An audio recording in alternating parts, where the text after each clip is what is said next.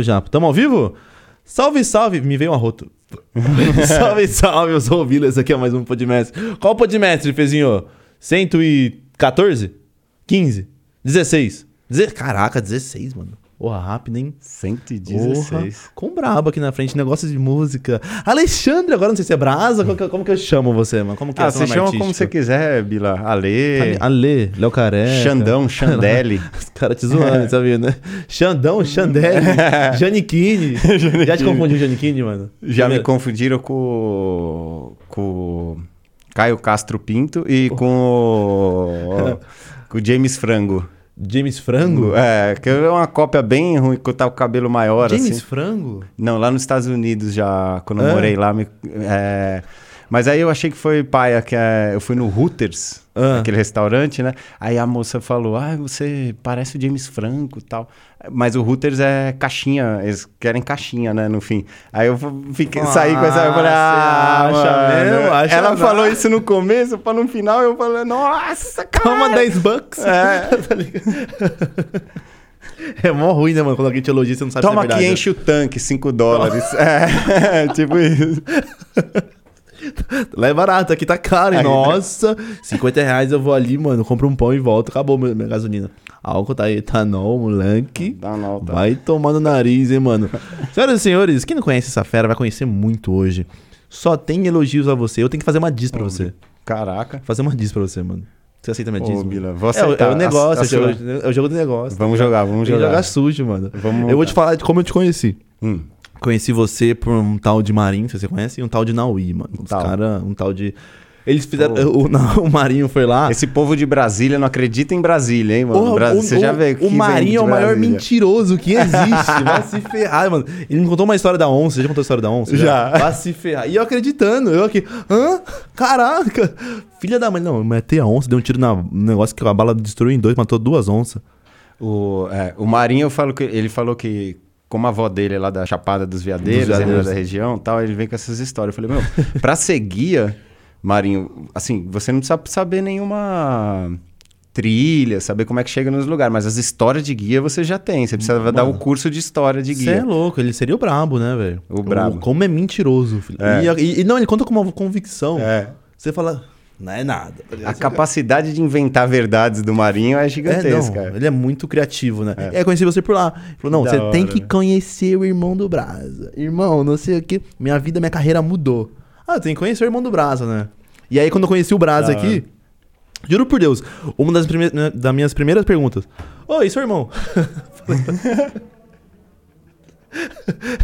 Falei, ô, seu irmão. Vai fechar ali, né? Vai fechar ali. Fecha aqui também, ó. A cortininha.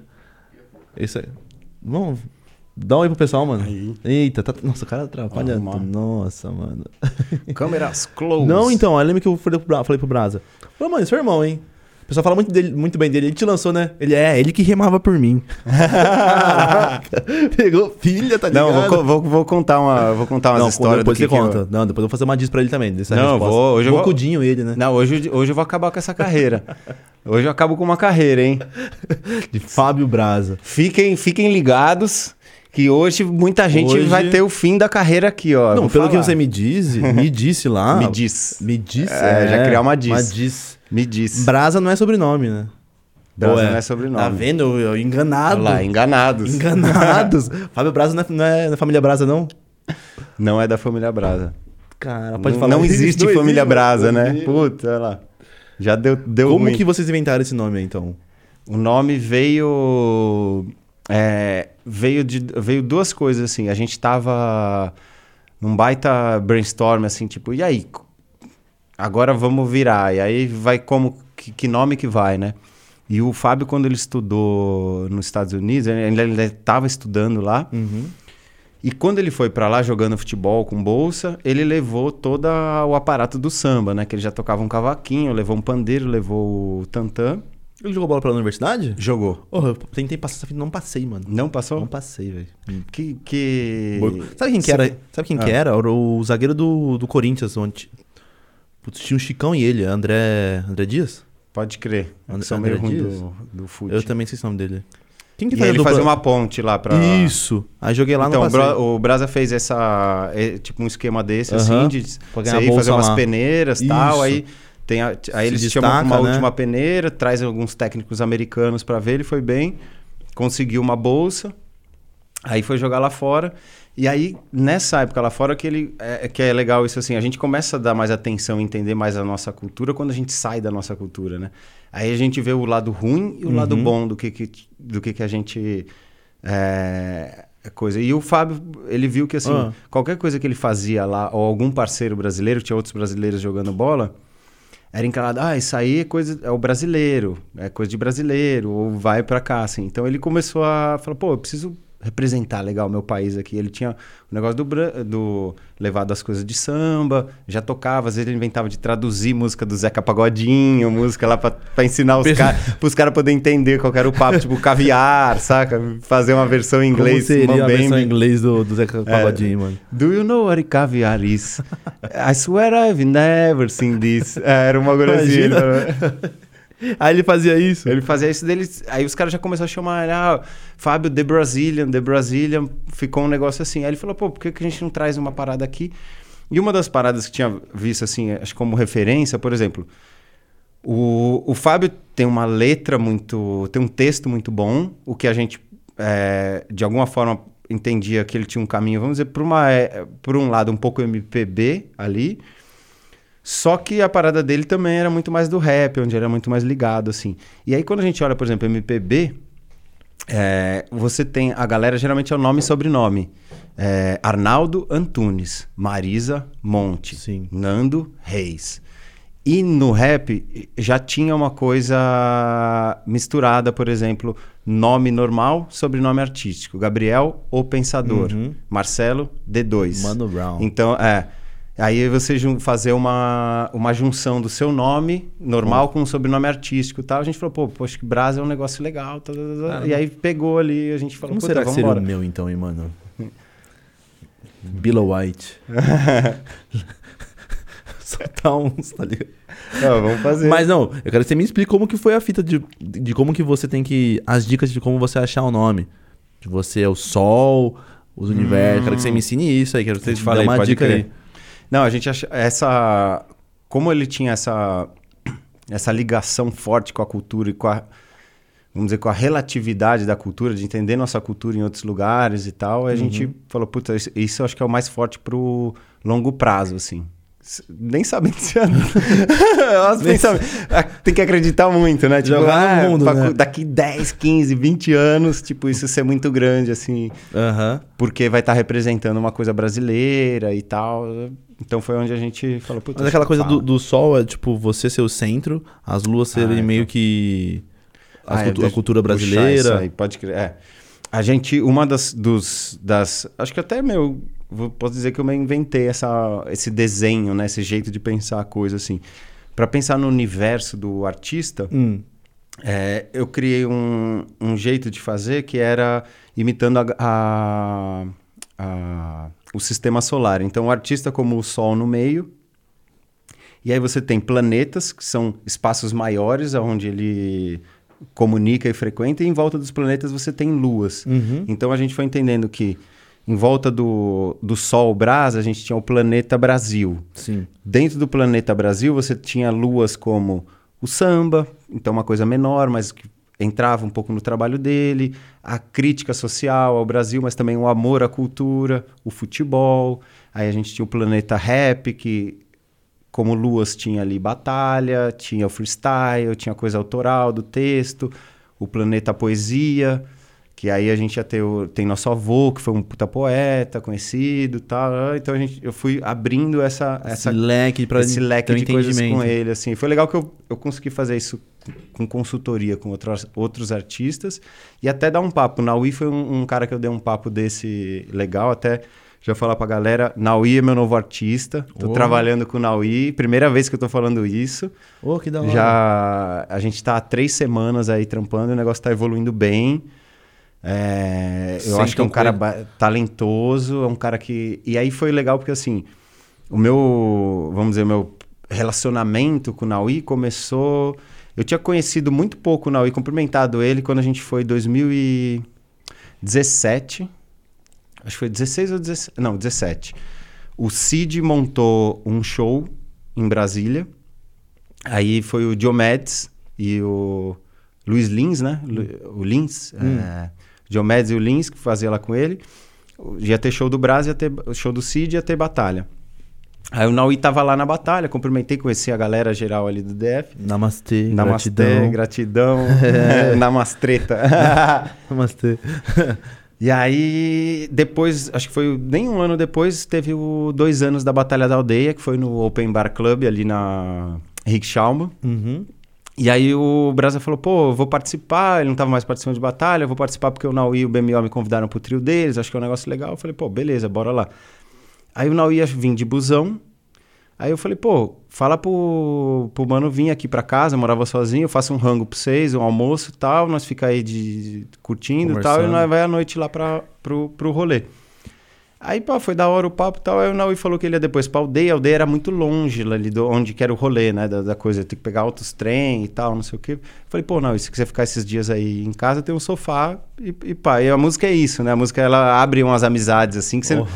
Assim, a gente é brasileiro, já tem aquele mais calor, calor humano, já com a coisa, mas com a música, meu, tu bateu meia hora de papo, você tá levando Fica a pessoa, vem é. aqui, vem na casa, apresenta a mãe, a família, já tá, né?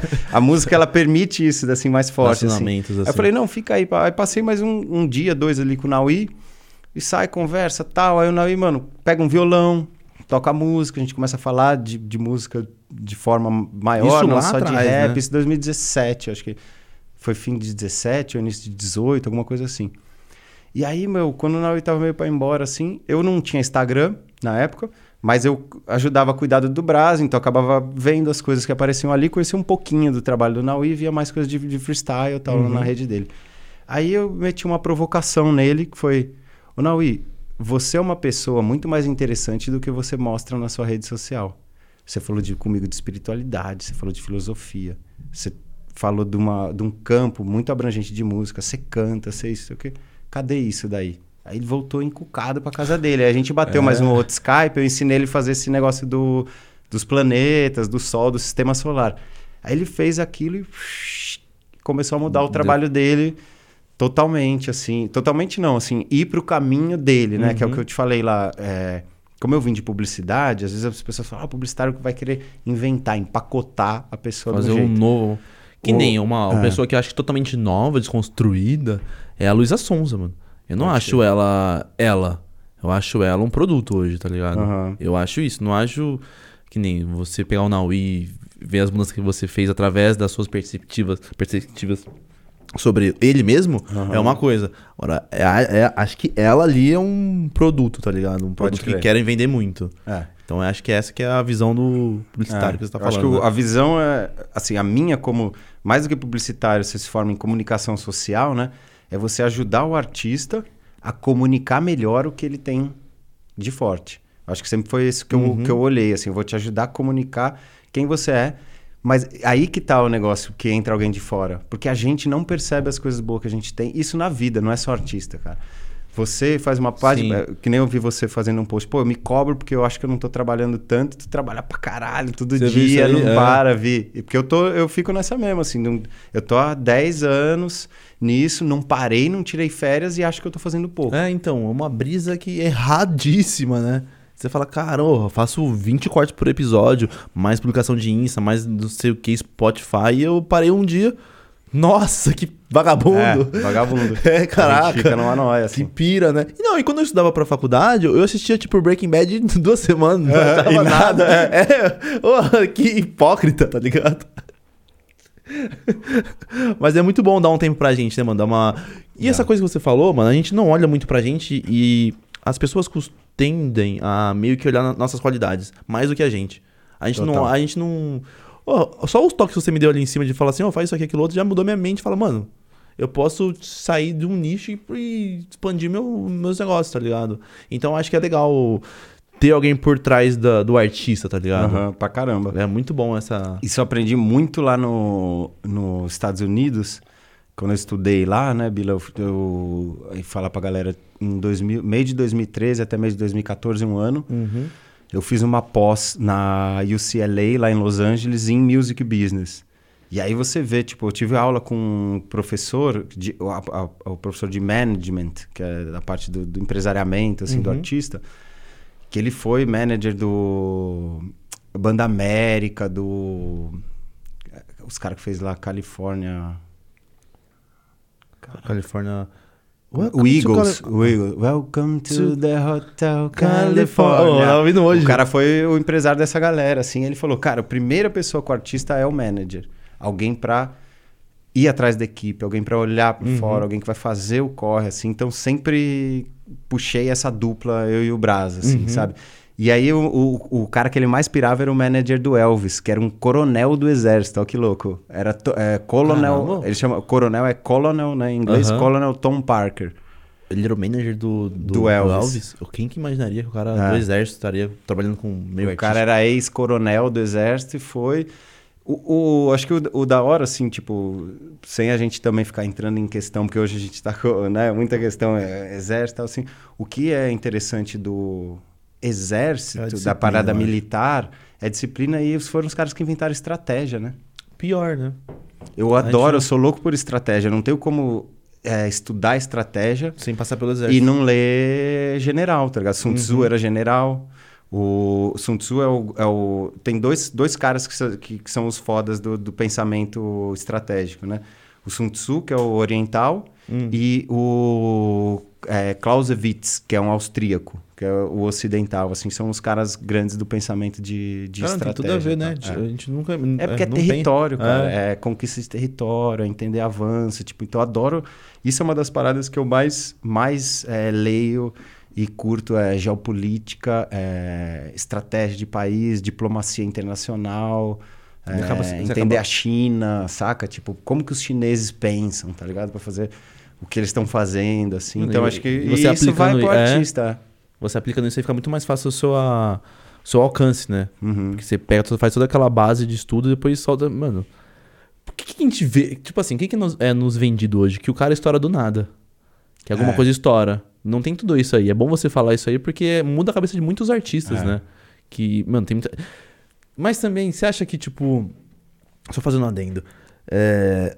Hoje tá muito corre individual por conta de falta disso aqui? Tipo, dos artistas. Como, como que é o nome? Esqueci agora. É, artista independente. Uhum. Por conta disso. Ele tem que correr por ele mesmo, tá ligado? Ele não pensa nisso aí. Porque acho que não chega pra ele informação disso. É. Isso, esse, essa parada, acho que são duas coisas, assim. Uma coisa que é boa é que hoje é mais possível você ser independente. Eu uhum. acho que do, das épocas que. É que a gente não viveu muito, não viveu na prática outras épocas, assim, mas Antes você dependia de gravadora, você dependia de alguém, porque até pela, pela parada aqui, mídias. Você tinha, vamos pensar lá, o Beatles. Tinha televisão, pouca, poucos canais. Você tinha algumas estações de rádio. Então, é um negócio muito mais fechado. Para você entrar lá num negócio mais fechado e que é amplo, que chega em muita gente, você vai precisar de uma força maior e tal. Hoje você começa com a sua rede social, você ter a possibilidade de um outro cara como você, que tem uma outra rede social e está abrindo um espaço e tal, e trocar isso. Então, acho que abriu a, abriu espaço para o independente Sim. entrar assim, e fazer o que ele quer. Mas o Brasil, a minha grande missão, assim, eu acho que o que eu mais piro é que a gente precisa ter informação. Aí eu vou te falar uma linha, do, uma, vou pescar uma linha aqui que vai chegar lá, que vai da geopolítica para uhum. isso que você, que você falou. É... Vamos pegar a Coreia como exemplo agora, o K-pop. É, sem entrar em nenhum mérito se aquilo é muito bom, ruim, etc e tal, mas é o seguinte, o... a Coreia como país, eles tiveram em guerra nos 60 inteiro, né? Teve uhum. a Guerra das Coreias e tal, então um país que, meu, no início dos anos 70 estava praticamente devastado, pequeno, isolado, porque ele é, ele é quase uma ilha, ele só não é uma ilha porque ele é colado no norte com a Coreia do Norte. Uhum. Só, que, só que ele não tem saída para o continente, porque é para cima é a Coreia do Norte, depois é a China, então ele só sai por mar para fazer as coisas. Então, um país isolado, pequeno e devastado pela guerra, que os caras falam assim: a gente precisa ser foda e começa um processo de revolução geral. Então começa com educação e uma das coisas foi é, neto, é, entenderem o entenderem sobre é, soft power. Hum. Tu já ouviu essa expressão? Soft power. Soft power, que é um, é um poder leve. Poder ah, tem o sim. hard power uhum. e o soft power. O hard power na geopolítica é o quando você vai para guerra ou sanção econômica pesada. Tipo o que fazem com o Irã, uhum. que vão uhum. fazer ali, isso é o hard power. O soft power é o quão legal você é que você faz as coisas entrarem mais no mundo. Os Estados Unidos é um exemplo disso. Com a cultura dos Estados Unidos, então a cultura de um país e as suas vertentes culturais são é, armas de soft power.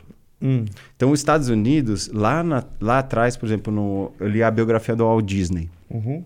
O Walt Disney foi contratado pela fundação do Rockefeller para fazer uma turnê na América Latina e voltar com ideias. Então, daí saiu o Zé Carioca, saiu um desenho é, na Argentina, saiu um personagem mexicano, e ele volta e fala aquilo que é a tal da política da boa vizinhança que uhum. o americano fez ali no, no pós, antes, da, antes da, da Segunda Guerra. O, a Coreia fez a mesma coisa que os Estados Unidos. Aí eles apostaram em duas coisas: cinema que a gente está vendo já foi o Oscar, um monte de série e tal. E, o, e a música. Pra você ter uma ideia, olha que louco. Embaixo do Ministério da, da Cultura da Coreia, existe uma secretaria do K-pop. Existe um secretário a nível nacional de K-pop. K então, esse aí esses com o governo, eles fazem o network com as empresas, porque assim, ó, quando você compra um filme americano, você uhum. não está comprando um filme americano está comprando uma casa sem grade, uhum. um, dois carros na garagem, geladeira de duas portas, torradeira é. que você fala, você programa ela. Tá? Calçada tá... com, com, com grama. A música toda. E aí você acha os Estados Unidos legal. Aí você quer Sim. viajar para os Estados Unidos e tal. Isso, isso é o soft power. E o Brasil sempre foi, assim, não sempre, mas assim, já há muito tempo, desde Bossa Nova, a gente é muito reconhecido pela nossa música. Isso é uma porta que a gente tem aberta no mundo. Tanto que às vezes é meio até. Não, não fácil assim, mas é, vira e mexe tá alguma coisa pulsando fora do, é, do Brasil, coisa brasileira, coisa eles uhum. reconhecem a gente. E aí eu fico nessa. Pô, se a gente tem uma música tão potente e reconhecida já lá fora, que a gente tem essa porta meio que aberta, por que, que a gente não consegue ser tão grande como o país ou até com a nossa indústria da música? Aí você vai puxando. Por quê? Hum. Porque a gente não tem indústria. Aqui a gente tem mercado, mas não tem indústria como Sim. concepção de estrutura. A gente não tem indústria porque a gente tem, não tem formação de profissional para a indústria. A gente faz músicos muito bons, a gente tem muita criatividade. E, e não estou querendo falar que todos os nossos profissionais são ruins na, na base, mas se não tem a formação para ajudar o cara que quer ser produtor de show, o cara que quer ser manager, o outro quer ser agente, não sei o que. O cara não. Ele tem que vir de outra área, ou ele começa meio ali sem querer, vai ajudando um brother e ele vai catando as coisas no caminho. Sim, não se dedica, é da hora pra caralho isso. Mas se você tem os dois, filho, aí você fechou o sanduíche, entendeu? Não, não, adianta. Então você não tem é, a formação de base. Porque você não tem nem. Aí eu fui descobrir o que eu tô fazendo. Tô escrevendo um livro, uhum. porque você não tem livro. Sim. Como é que você vai criar curso e botar isso no Ministério da Cultura se você não tem bibliografia básica para falar, ó, esse curso ele está baseado nesses tantos livros. Qualquer faculdade uhum. que você vai uhum. fazer tem a bibliografia básica lá. Você vai ter que ler para aula de sociologia, tal coisa, isso daqui tal coisa, tal. Mas você não tem livro de music business. E nos Estados Unidos é assim, pá, você tem livro assim, clickbait de music business. Porra, é, e, tipo assim, é, o, da onde entraria o seu, o seu qual seria o conteúdo do seu livro? Seria tipo para nas escolas terem mais conteúdos a partir disso? Por exemplo, que nós tinha, a gente tinha na escola era artes, você pintava só. Uhum, você não tinha crer. arte em si, arte. Uhum. Eu fui descobrir rap recente. Total. Eu fui, tipo assim, ouvia, mas não sabia o que era rap. Não sabia o que era música em si, tá ligado? Então, na escola a gente só tem artes. Pinta Total. o Abapuru aí. É, é. não tem mais nada. Eu não sei se ele. Acho que pode entrar até na escola, mas o, o nome do livro, até mandar um, um salve. Nicholas Allen, que está escrevendo comigo, que é um baita de um advogado, agora ele está doutorando pela USP. Uhum. E aí a gente, assim, eu acho que tem muito livro de music business para escrever. Pensa que esse é o primeiro do Brasil que a gente está fazendo.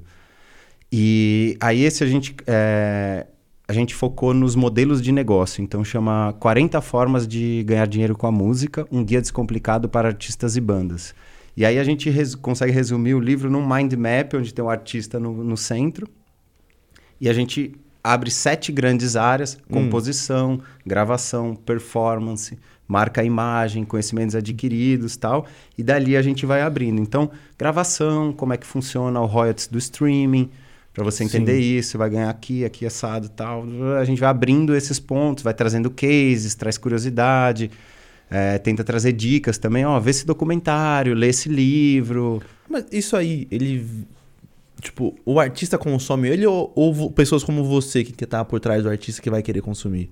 Cara, eu espero que todo mundo é. consuma, assim. Mas você tipo... tem um, um alvo principal? O meu alvo principal é essa falta de conhecimento. Assim, eu tô, hoje eu estou menos preocupado com a parte é, de business do livro, por ser o primeiro, mas Mais eu falo, meu... Mais de conteúdo é, mesmo, conhecimento. Eu estou escrevendo, vamos dizer, o livro que eu não tive há 10 anos quando eu comecei aqui. Porque quando, quando eu comecei, Pensa uma coisa. Pô, Billy, estudei em escola boa, uhum. é, falava inglês, tive, tinha a oportunidade de ir lá para fora, depois te conto mais desse rolê. E eu não achava, eu não tinha contato, conversar, não achava um curso, não achava um livro para eu começar a aprender. Eu tinha que ficar lendo coisas em volta, biografia. É. Aí eu li um livro de um cara que vai falar sobre mídias, e aí ele cai em alguma coisa próximo da Você música. Tá conhecimento meio que empírico, né? Coisa, é. Diz que me disse, diz que me disse, é, e nunca tem aqui. Disse, é. é. isso que eu tenho medo, porque assim, eu, às vezes eu ouço muito telefone sem fio. Não, porque não sei o que, o sample é assim, ou porque não sei o que. Tá, tá, você não sabe o que é, né? Você só, aí você só reproduz o que o pessoal fala. Então é. fica empírico toda hora e não, é. nunca tenho. Que da hora o seu, o seu, livro, mano. Eu quero saber. Eu é... quero voltar aqui pra te por entregar favor, um por favor, já tá. Você tem data mais ou menos quando? Não, mas a gente pretende início do ano que vem. Ele já está numa reta bem final. A gente está numa revisãozinha agora uhum. do manuscrito e esperando alguns é, textos, porque no final a gente quer tipo fazer uma parada de para onde o mundo vai. E aí eu não quero eu dizer tudo assim. Então o Arthur Fitzgibbon, da presidente da One RPM, vai escrever lá, vai falar qual é a visão dele. Eu quero trazer alguém de show e falar qual é a visão dessa pessoa para o mundo do show, porque o assim, o americano fala, a indústria da música, ela está em quatro pilares. Uhum. O publishing business, que é o business da composição, da editoração. O recording business, o business da gravação, né, onde estão as gravadoras. O show business, que é o da performance. E o, a fabricação de instrumentos e equipamentos para coisa, que aí envolve menos a gente, mas você tem muita feira. Se você uhum. não tem a mesa de som, o software, você não tem a guitarra, não tem os PAs, não tem também a, a indústria rolando. Então, esses são os quatro uh, bases do mercado, assim, vamos dizer. Das quatro, quatro mercados que formam a indústria. A indústria em si. É. Mano, tinha uma coisa quando eu, quando eu fiz engenharia que eu tive, sei lá, dezenas de professores. Um me incentivou a ser engenheiro. Um. Salve Hudson, Balonek. Um. E o jeito que ele falava ele te, ele te fazia imaginar como que é a, a obra, o concreto, uhum. ou tudo em si da engenharia civil. E quando você fala, dá essa, essa nossa imaginação. Já, mano, ouvir você falando é muito bom. Já, já, te, falar, já, te falaram isso, já te falaram isso. De verdade, você tem um conhecimento onde você buscou onde não tinha e você passar isso, mano. Parece que a gente tá num um deserto onde tem um conhecimento aqui na frente, tá ligado? É muito bom ouvir Pode isso, mano. Acho que por favor, lança esse livro e me traz aqui que eu vou fazer isso aí, chegar tentado. Da hora. Tá ligado, né, mano? E eu quero saber do rolê que foi do. do como que você foi pra. Como que você conheceu o advogado de Tupac, mano? Advogado de Tupac. Ah, é, advogado de Tupac. Quero saber isso, Pode crer, mano. pode crer. Quero o... saber muito isso. Então, eu, eu estudei na entre 2013 e 2014 fui fazer essa pós-graduação lá na UCLA, em uhum. Los Angeles.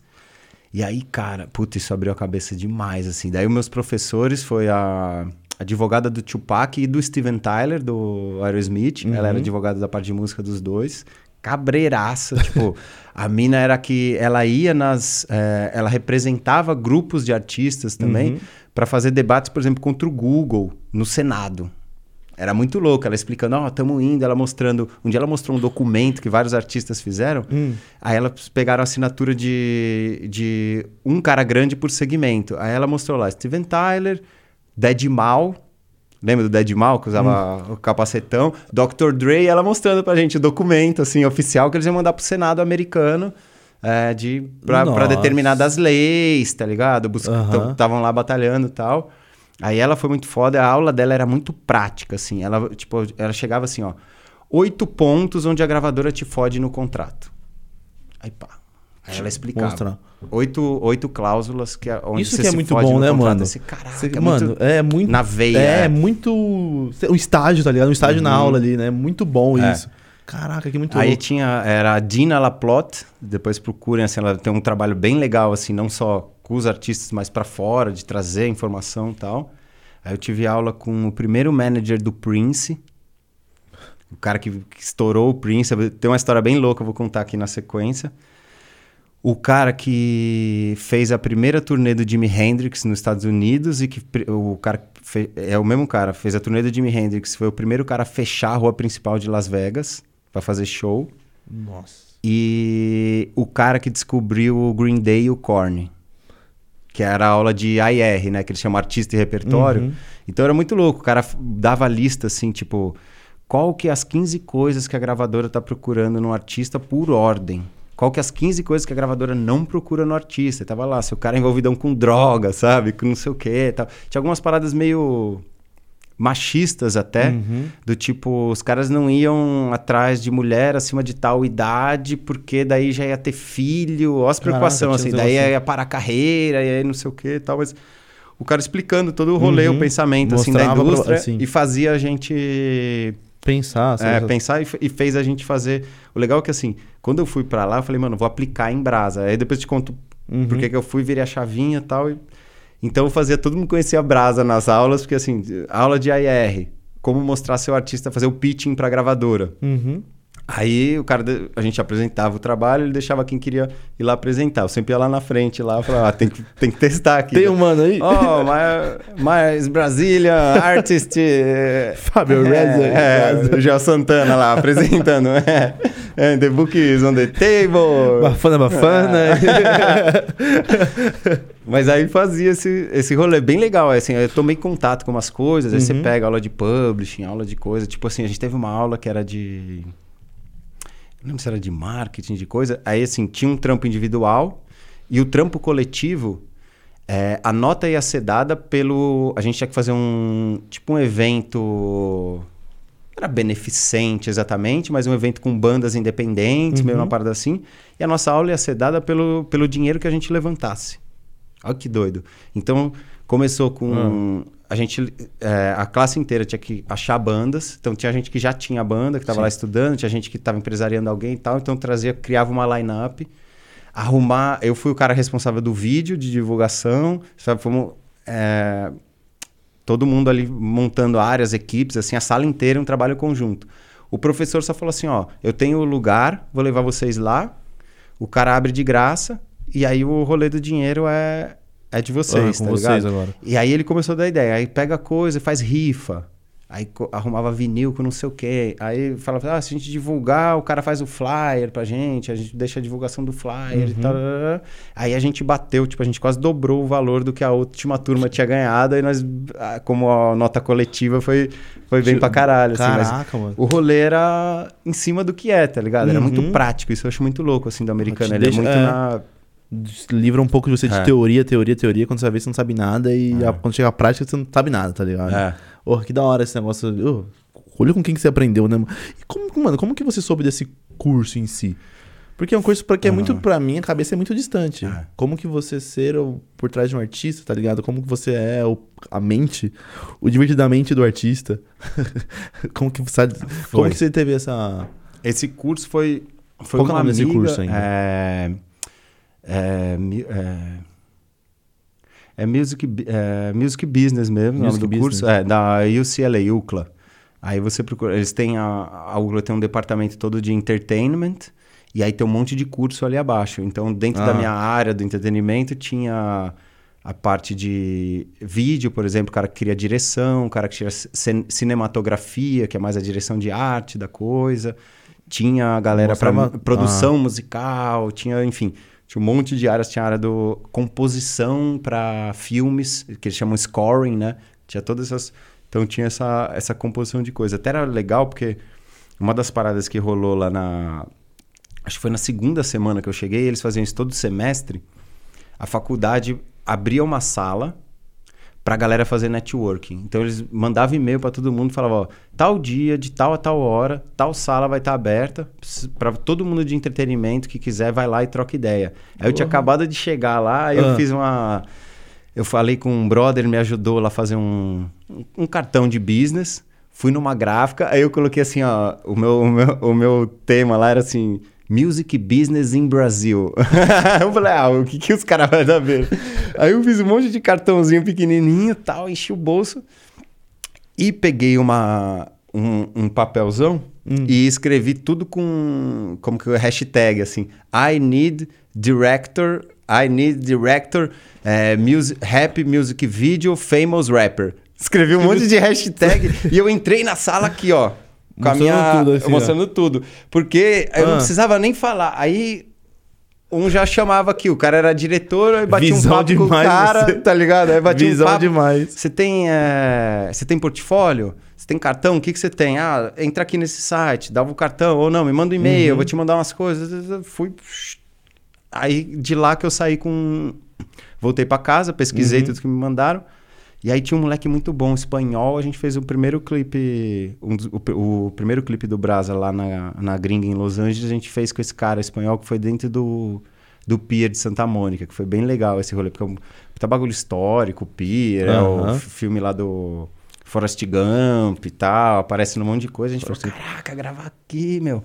Que foda. Quando eu cheguei, é porque quando eu cheguei, eu falei assim, hum. meu, eu tô em Los Angeles, na cidade do cinema. Se eu não gravar um clipe aqui. Eu... Eu me mato, velho. Eu me mato. Aí... Tem que fazer. Fiz logo com, com na, no, esse filme Forrest Gump é muito bom, né, mano? É. Porra. Go, é. go, Forrest, go! mano, esse filme é. E esse filme, quando, eu, quando a primeira vez que eu assisti, ele conta a história de vários. De várias. Ah, como... ícones, né, mano? É. E eu falei, orra! E tipo, eu não sabia de nada, né? Eu falei, orra! Não é história de tal pessoa? Eu falei, não, não é mentira. Aí quando todo mundo, eu falei, orra! Que filmaço! Que filmaço, Depois você colocar, mas que filmaço, velho. É. E você falou do. do você, você, falou que ia falar do, do rolê que deu com. Que era professor, agora eu esqueci, mano. Ah, que eu puxei antes, que falei que ia contar é, um rolê que do que professor do, do, Prince. Ele me contou ah, uma história Prince. bem doida do. Como ele assinou o Prince com a gravadora. O Prince era de Minneapolis, hum. né, que é Minnesota, né? E aí o. E aí o Prince, acho que tinha uns 16 anos e já estava começando a dar um, uma bombada na, na cidade, assim, ele já era bem reconhecido. Aí o cara pegou e falou assim, meu, Owen, o, o, o uhum. empresário, ele falou, cara, se as gravadoras ouvirem, elas vão assinar esse cara. Eu só preciso que, esses, que, essa, que as gravadoras ouçam. ouçam o cara. E o centro da música, assim, nos Estados Unidos, onde você tem sede de gravadoras, são três lugares, que é Los Angeles, Nova York e Nashville, que é a capital do country, né? Uhum. Então ali você vai ter as grandes gravadoras, vão ter escritórios desses lugares. Aí, ó a malandragem dele. Ele pegou e falou, mano, eu preciso que, que as gravadoras ouçam. Aí ele ligou para, sei lá, para Warner. Ô, oh, tudo bom? Aqui é tal, tal, tal, tal. É, eu tô com um artista aqui que chama Prince, tal, tal, tal. Eu tô indo aí para Los Angeles daqui umas semanas, porque a Universal quer fazer um showcase, porque tinha muito disso, assim, a gravadora chamava, o cara fazia um showzinho dentro da uhum. gravadora pra uma galera lá, pro pessoal ouvir e sacar qual que era. Falou, oh, o Universal me chamou pra fazer um showcase, então eu vou estar tá aí, fiquei pensando, pô, já que eu vou estar tá aí, vou ter que ficar a semana aí, vocês não queriam ouvir meu artista também? É o cara da Warner lá, o quê? Universal? Showcase, aqui, você vai dar? Vem pra cá. Aí ele, bum, aí ligou pra Universal. Ô, Universal, a Warner me chamou pro, é, Vamos fazer um showcase. Aí bravo. nisso ele foi em todas, velho. Foi Tal, em todas. E aí assinou, acho que foi com a Warner, não lembro. Acho que é o Warner que foi o, o Prince. Ele assinou ali, o Prince Filha com 16 mãe, anos. Mano. No Miguelagem, tá ligado? Cabeça demais, Aí eu falei, mano, brasileiro. Esse mano é brasileiro. com certeza. Ou em nada, Oswaldo. Ou em nada. Caraca, velho. Que jeitinho que ele deu, mano. Filha da mãe, velho. Filha da mãe. Não, cada história, velho. Tem Caraca, um professor que contou mano. uma história. O professor que foi manager lá da, do, da Banda América e do Califórnia, lá, Hotel Califórnia, o Eagles. É. Ele falou que ele tá com a Banda América. Era um trio vocal. Aí, ó, que louco isso aí. Ele estavam come... estourando nos Estados Unidos, saíram uhum. pra turnê. Aí eles chegaram num hotel, não lembro que cidade. Tava todo mundo lá, as portas abertas, arrumando os músicos. Tava, de repente, chegam nele e falam assim: ó, pegaram o cantor, tá lá na sala de segurança do hotel. Aí ele, cara, que bosta que deu. Foi lá ver. Qual que foi a, a fita? O cantor tava viciado em pó. Hum. O, o cara com medo de não ter pó na turnê, hum. mandou por, Ced, por Sedex, sei lá, por FedEx. FedEx. É, o pó empacotado pro hotel que ele ia ficar lá na frente, sabe? O cara já tava mandando. A, a segurança viu aquilo quando chegou, ficou meio estranha, sacou, né? falou: segura isso aí quando vierem reclamar da, uhum. dessa encomenda. E o cara foi lá, então ele já tava na salinha com segurança, e o segurança já sabendo que era pó, e chegou meu professor lá. Aí, pá, pá, pá, conversa, aí chega o delegado da, da cidade e tudo mais. Né? Aí meu professor meteu assim com, com o cara. Eles tinham um show naquela noite. Hum. Ele falou, cara, se você levar a gente, cancelar o show, vai dar mó BO na cidade, o pessoal vai quebrar tudo, vai, vai dar ruim, tá ligado? Deixa a gente fazer o show e aí a gente vai resolver isso daí sem problema. Tá, tá, tá, Pá, beleza, o delegado falou: tá, eu não vou uhum. cancelar o show de vocês e tal, só que vocês vão comigo pra delegacia agora. Hum. Aí, beleza, eles foram sair do hotel, o delegado na frente, quando eles vão passar a porta, um monte de jornalista lá fora. Aí, os dois voltaram e se esconderam atrás assim. Aí falou assim: fudeu, mano, já vai dar ruim, já, oh. já tomamos, já não já precisa era. mais isso aqui. Aí o delegado voltou: vocês estão loucos? Vai pra ir pra lá, não sei o quê. Aí meu, na hora do reflexo, hum. ele falou assim: aguenta cinco segundos e vai. Aí ele saiu ah. Da... Ele saiu com as mãos para trás, fingindo que tava algemado, e já foi na cara do. Dos jornalistas? Dos jornalistas. Ah. Os jornalistas ch chamaram nele, entendeu? Ele já foi assim, ó, com a cara de doidão. ele falou: metiu a cara de doidão, o braço para trás e fui para cima. fez um bolinho nele o, e o mano lá Caiu, foi, meteu de marcha. Foi, foi ele marcha atrás do, do, delegado, onde o delegado foi. Aí não deu o BO da, de mídia, assim, errado, tá ligado? Nossa, E os caras contavam essas histórias na aula, assim, era muito louco, velho. E você por trás de um artista, mano? Porque eu sei que, tipo, camarim, o artista pode pedir o que quiser, tá ligado? Você auxilia o quê? Um artista que, sei lá, tem. Deve ter. Tem artista que tem vício em tudo, tá ligado? Tem uma. É, você, tem, você tem uma conversa com o artista sobre isso? É. O, como eu trabalhei muito mais assim, tempo forte com o Brasa, o Brasa não bebe, uhum. não fuma, nem nada, então muito, muito suave. Assim, no máximo eu falava, cara, manda umas brejinhas aí, porque eu tomo um pouquinho, o DJ toma um pouquinho, mas a gente sem, sem crise, assim. Também nunca.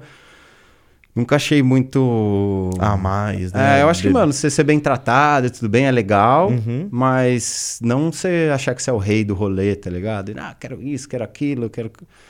Nossa, tem uma história fabulosa é... aí de que só chega no camarim e pede tudo que não devia, tá ligado? Total. É meio chato pro, pra, hum. pra casa também, né, mano? Que você tem que ser um ser humano, além de tudo, velho. Total, velho. Você não é rei, você é um contrato ali. É, um contrato. Você passa a visão pros seus artistas. É, hora tem muita, Teve muito lugar assim, tipo assim, ó. Se eu queria, às vezes, até to, eu tomar uma breja, hum. eu ia lá e comprava, velho. É? Tá ligado? Nem, nem ficava nessa de, não, banda aí, mas eu, meu, eu quero tomar uma. Se eu quero tomar uma brejinha aqui pra ver o show, vou eu compro a minha breja, tá ligado? Não essa, vou ficar essa, na... essa é a merda do brasileiro, eu acho, de acho que subir um pouquinho já... É. Ah, tem que me dar os bagulhos. É VIP, é, é assim, tem tipo, que, é, vai pro show, vira bagunça, assim, né? Eu acho que não... Mas você aprendeu também a lidar com isso, de um artista? Ou é mais conversa tete a tete, tá ligado? É, eu acho que é o... É. É na conversa, assim. Tem, um, tem uma parada que eu acho muito foda, que eu li, até indicar aqui pra galera, um livro que chama Fama e Loucura, que é do Neil Strauss. O Neil Strauss, ele foi o, o, entre, o, tipo, editor-chefe da Rolling Stones nos Estados Unidos por uns 20 anos. Então ele fez todas as reportagens de capa, assim. Lá no final ele fala das 11 coisas que ele aprendeu convivendo com artistas. E, e aí ele fala umas coisas muito foda, velho, de psicologia, assim, tipo... É, tem uma, a última lá é muito foda, que é assim... Quando você morre, todo mundo te ama. Afinal, suas crenças e atitudes já não oferecem é, mais risco a ninguém. É. Você foi devidamente punido. Muito forte Nossa. isso, né? Caraca, muito forte mesmo. Quando você morre, todo mundo te ama. Sim, pior que é. Porque não vai. Não vai oferecer. ter mais é, o perigo que você é. ofereceria. Então acho que tem, tem essas coisas. E ele fala lá, tipo, de estrutura emocional, estrutura familiar, os caras que ele verem que não resolve. Ele fala assim: a fama e o dinheiro é, não vai resolver nada para você. Tudo que você tiver, a fama e o dinheiro, ele só vai é, virar. Exponencializar. Exponencializar, exatamente. Então o que você tinha de ruim vai ficar muito mais ruim e o que você tinha de bom pode ficar bem melhor, tá ligado? Então acho que essa a, a, o preparo por isso que hoje já há um tempo eu olho para o artista eu tive sorte tipo pô, trabalhar com meu irmão de começo uhum. assim porque caiu numa família que eu queria fazer isso e tinha um cara que queria fazer o outro Sim. lado assim a gente não é um pouco diferente do porque você tem muito no empresariado brasileiro meio dois perfis o cara que é bem empresário Tô falando que ele não tá ligando pro artista, mas ele tá focado no business. E aí eles chamam o artista e vão e pá. Ou aquele artista que começou a ir muito longe uhum. e aí uhum. cola alguém da família porque o cara precisa de alguém para ajudar, mas aquele cara de começo não tem Sim. conhecimento e tal. Eu já tava buscando essa parada. Uhum. O meu sonho já era, tipo, eu queria fazer um artista dar certo, tá ligado? Isso era uma pira de moleque. Uhum. E o Brasa tinha essa pira da, com a música, de assim. Ser um artista falei, mesmo. Vamos, vamos embora pra juntar o, o, o, nosso, assim, sabe? Vocês são quantos anos de diferença, vocês dois? É, dois anos e oito meses. Pouquinho, ah, é. Pouca coisa. Pouca coisa. Cara, rápido, fazer um adendo, mano. Eu sempre pensei essa, dessa forma. Porque quando eu comecei o podcast, eu pensei, eu não quero o sucesso imediato. Um vídeo meu story, não. Eu quero um ah. progresso. Porque eu sei que eu posso me perder muito fácil com, com a fama imediata, repentina. Agora, o progresso é muito importante. Só que o progresso também te cobra um peso. É, de você achar que não tá indo longe. Uhum. Né, não? Você tá, quanto mais você cresce. Quanto mais a gente cresce, menor a gente acha que está. Tá ligado? Você tá todo dia os números subindo e você acha que não, não tá crescendo tanto. Só que eu sempre quis isso. Mas uh, com o tempo, isso te dá umas neuras, umas pira que você fala: caraca, mano.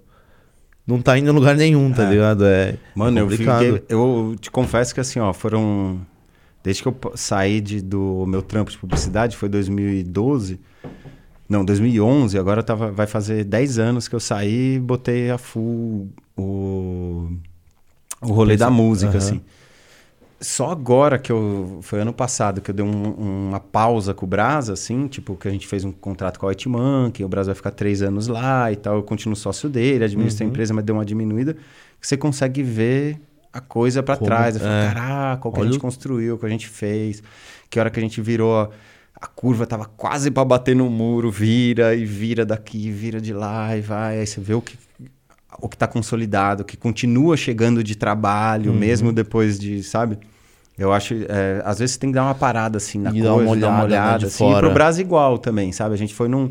É meio um rolo compressor, assim. Quando você vê, você não tá vendo nada. Aí você dá uma parada, respira, e você tem fala, que... caraca é dar uma parada, Fizeram. tem aquele olhar de fã, né? É. Olhar tipo, olhar de fã, é, é, aquele olhar de fã, é um tipo, nossa, assim. olha só, mano, o que, que a gente construiu. É. E essa carreira do Brasa, mano, eu quero que você comente como vocês iniciaram, porque quem conhece o Brasa conhece o Brasa dos Impedidos, né? Total. De futebol, tudo mais. E como que foi? Foi a primeira Foi assim que começou mesmo? Sim, foi. Não, a gente começou é... foi 2000 e 2011, né? Fim de 2011 eu saí do, do, do meu trampo e me joguei pra conhecer a galera da música mesmo. Uhum. Então daqui a pouco eu tava no... Só que aí eu tive uma sorte muito foda que eu caí no... Eu conheci um cara que era o Rick Dub. Rick Dub, que já era mais das antigas do rap, trampou em gravador, ele tava fazendo uns trabalhos com o Lula Lafayette. O Lula Lafayette é um dos pá, maiores seres humanos da da música e um, hoje em dia um baita de um arranjador, produtor. O cara fez de é, as coisas populares, assim, que você viu, tipo, fez o forró universitário, fez o pagode universitário, mas ele fez, tipo, jamelão e ganhou prêmio de arranjo. Ele faz arranjo para gospel, faz arranjo para filme, fez. Um cara muito foda. De repente estava lá na sala dos caras, no maior estúdio do Brasil, que é o Na Cena, ou era um dos, dos maiores, ou mais novo, assim, que era mais tecnológico e tudo mais. E comecei a fazer os negócios com o Fábio, só que o Fábio estudava lá fora. Então ele já tinha dois anos e meio, eu acho, de faculdade lá. E eu falei, quando eu saí do meu trabalho, eu bati um papo com ele. Eu falei, meu, eu acredito que você é um cara muito talentoso. Eu queria ir pra frente. Você tem vontade? Vamos ir fazendo isso com calma. Só que eu foquei em umas coisas minhas. Eu me testei como artista para eu poder me testar como manager. Para poder, tipo assim, gastar minhas hipóteses, minhas ideias. Se eu tivesse que gastar um dinheiro, eu gastava comigo, não com a banda do brother que Sim. os caras trampa e quer fazer show no fim de semana. E meu irmão tava ainda com esse rolê lá fora. E aí fui, é, fui trazendo ele para cá. Hum. Aí quando a gente montou. Então a gente já estava fazendo algumas músicas e tal, quando ele vinha de férias, ia lá pro estúdio. Pá, pá. E aí foi o que eu estava é, contando ali em cima da, da parada do futebol. Eu acredito que depois da, da era da rede social, a gente vive um negócio que chama a era da personalidade. Onde você não quer saber do das pessoas ou do artista exatamente como uma folha uhum. em branco, uma imagem. É um cubo 3D. Então você quer saber um pouco o que a pessoa anda, o que, que ela acredita, o que ela não acredita, que Sim. outras esferas estão ali, que compõem, que não são o principal, mas que fazem parte do universo do, da coisa. Uhum. Como o Fábio jogou bola a vida inteira, queria ser jogador e estava jogando bola lá fora, eu falei, meu, futebol, ele é parte da sua vida, ele vai ter que ter em algum momento. E aí foi que eu conhecia a turma que era sócia, assim, era uma produtora de, de vídeo spray e filmes, é, que fizeram Quebrando o Tabu. E eles eram sócios desse projeto de canais que tinha o Desimpedidos. Tinha o Desimpedidos, tinha o Acelerados. Eles tinham um monte de canal. Tinha montado. O Acelerados era com o Rubinho, o Desimpedidos era com o Kaká. Tinha um canal com Medina de surf. Eles Pô, tinham feito um bagulho bem legal ali em 2014. E aí o cara viu um clipe do um dos parceiros lá, o Fernando, que era diretor, tava lá em Los Angeles. Fui mostrar o clipe lá de Santa Mônica, do, do, do Pier. Do Pier, lá. Né? Aí o cara viu o clipe e falou, porra, teu irmão simpático, interessante e tal, como é que é? Me perguntou mais. Aí ele contou do canal que eles estavam começando a desenvolver lá. Aí eu falei, pô, legal pra caramba, vamos conversar com essa galera. Aí falei, com, começamos a conversar com o pessoal. Isso era antes da Copa, 2014. E, e aí a gente acertou a ideia e começou a soltar depois da, da Copa as batalhas, que a gente baseou um pouco na ideia do Epic Rap Battle, só que trouxe uma, uma versão mais mais Brasil, mais rua, mais o uhum. rap que a uhum. gente queria, fez as batalhas de times. E aí foi legal essa experiência, só que ela não estava valorizando o Brasa como um, deveria. Como deveria. Ela ficou isso que foi louco, porque assim, a gente acabou que saiu com três pilares. A gente lançou um álbum, uhum. que era o Filho da Pátria. A gente começou a soltar poesia e começou a fazer as coisas de futebol. Isso aqui nas nossas redes, isso daqui no canal dos Impedidos, começou a fazer as batalhas de futebol só começou a bombar o futebol e, de, e, depois a poesia começou a bombar. Eu te conto essa, essa história. Aí não. Daí a gente, caraca, mano, uma hora. Tá nichado. É. E o, o, o, o, bom e o ruim, assim, a batalha bombou, assim, levou uhum. o Brasa rápido pra mídia, para pra, programas, pra, tipo, teve a batalha com o Murilo Couto, no Danilo Gentili. Estourou lá. Teve essas coisas assim. E isso até, meu, falar que agradecer o Bolívia. O Bolívia? Isso era a ideia do Bolívia, porque o Bolívia era o diretor criativo do Desimpedidos. Uhum. E ele que deu a ideia daquele formato no programa. Ele falou: vamos apresentar cada pessoa. E o Fred estava entrando ali no começo. Então, primeiro entrou o Bolívia e o Mil Grau. Aí eles falaram um monte, aí veio o Brasa, fez uma riminha, trocou uma ideia. Daqui a pouco já apresenta o Fred, fica aquele papo. E aí no final Pá, Murilo Couto entra, ah, o que, que tá acontecendo? Né? Pá, e batalha. E aquela batalha a gente escreveu inteiro. Murilo Couto fez alguns versos, mas foram, as punchlines foram dele, tá ligado? A gente escreveu antes, tá, umas ideias do Bolívia. E aquilo foi usado para divulgar o programa. Aí já estourou na internet. Aí depois até foi bom porque quando a gente lançou o álbum do Tupi, aí eu mandei mensagem para os caras e já, eu já tava com a pauta pronta do programa e Caraca. com a segunda batalha a revanche pronta, a gente já tava. Assim. Tudo certo já Tudo certo. A mina do, do The Noite falou assim: Caraca, velho, ninguém faz isso. Obrigado, obrigado. Vocês economizaram. Quando ela ligou para bater pauta, uhum. fazer perguntas e tal, eu falei: Ó, tem aqui, ó, eu já vi o perfil do programa aqui, ó, tem essas histórias engraçadas, eu preciso divulgar isso, eu tenho esses conteúdos legais, eu tenho isso, a gente já escreveu a batalha. A mina, caraca tá pronto. Então isso era uma coisa que eu também fazia muito com o Brasa, assim, tipo... Que da hora, mano. Quando você vai numa uma televisão, uma oportunidade legal, maior, assim, ainda mais quando você é um artista pequeno, é, não é que, assim, você chegou, você abriu uma porta uhum. para você poder voltar. Então você tem que criar uma forma de, de voltar ali, entendeu? Sim. Fazer bem a sua presença no, no, no, programa. Então, todo o programa que a gente foi, com o mínimo de espaço que a gente tinha, a gente estudava muito o, o programa para para fazer uma é, coisa que ia ajudar a gente. Para exponenciar, é, usar tudo que ele tem de bom. É. Uhum. Caraca, mano, bem pensado. É tudo uma estratégia, que você falou, estratégia. É. É a estratégia que hum, faz acontecer, Total. Mano. E aí o futebol, aí o que foi complicado, assim, o futebol tava começando a ficar maior que as coisas dele, porque a gente soltava uma soltava um som, soltava um poema, e a hum. galera, quando é a próxima batalha do São Paulo contra não sei o quê? Você nunca vai fazer batalha do Sim. Figueirense e tal, porque assim, o Brasa escrevia todas as batalhas tinha um apoio de pesquisa do Desimpedidos, uhum. que era legal. Ele que compunha. Mas ele fazia a batalha ser equilibrada, a gente que convidava o outro MC, uhum. vamos dizer, dava uma dirigida na gravação, falava com o cara do beat. Então tinha uma coisa. Só que aquilo, apesar de estar lá na descrição, letra, Fábio Braza, ninguém entendia, o pessoal estava entendendo a rivalidade e a zoeira.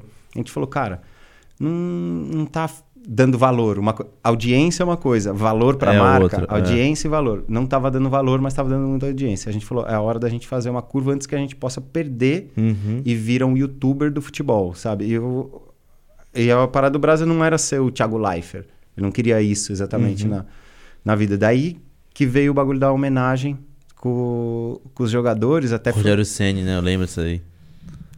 Posso fazer uma. Posso contar uma polêmica nunca falar? Não é nem polêmica, eu vou contar um negócio nunca falado Pode antes, contar. hein, Vila? Ah, se você falar que ele é São Paulino, bate em você. Eu não sou São Paulino e eu que escrevi o poema do Rogério Ceni. Nossa, filha da mãe. Olha, eu chutei Olha aqui. O corte. É... Olha o corte. Você que escreveu? Eu que escrevi num. É, duas, duas coisas que a gente virou a curva foi eu fiz, assim, mais ou menos num ato de. Parecia desespero, assim, sabe? Que você uhum. tá no, E parece que umas. Tem que fazer. Né? É, tipo porque a gente estava já meio que largando mão do Desimpedidos, já tinha feito um ciclo legal com eles, a gente já, acho que a gente já tinha falado com eles de sair, uhum. tipo assim, nunca teve dentro exatamente, parceriou no projeto e vambora.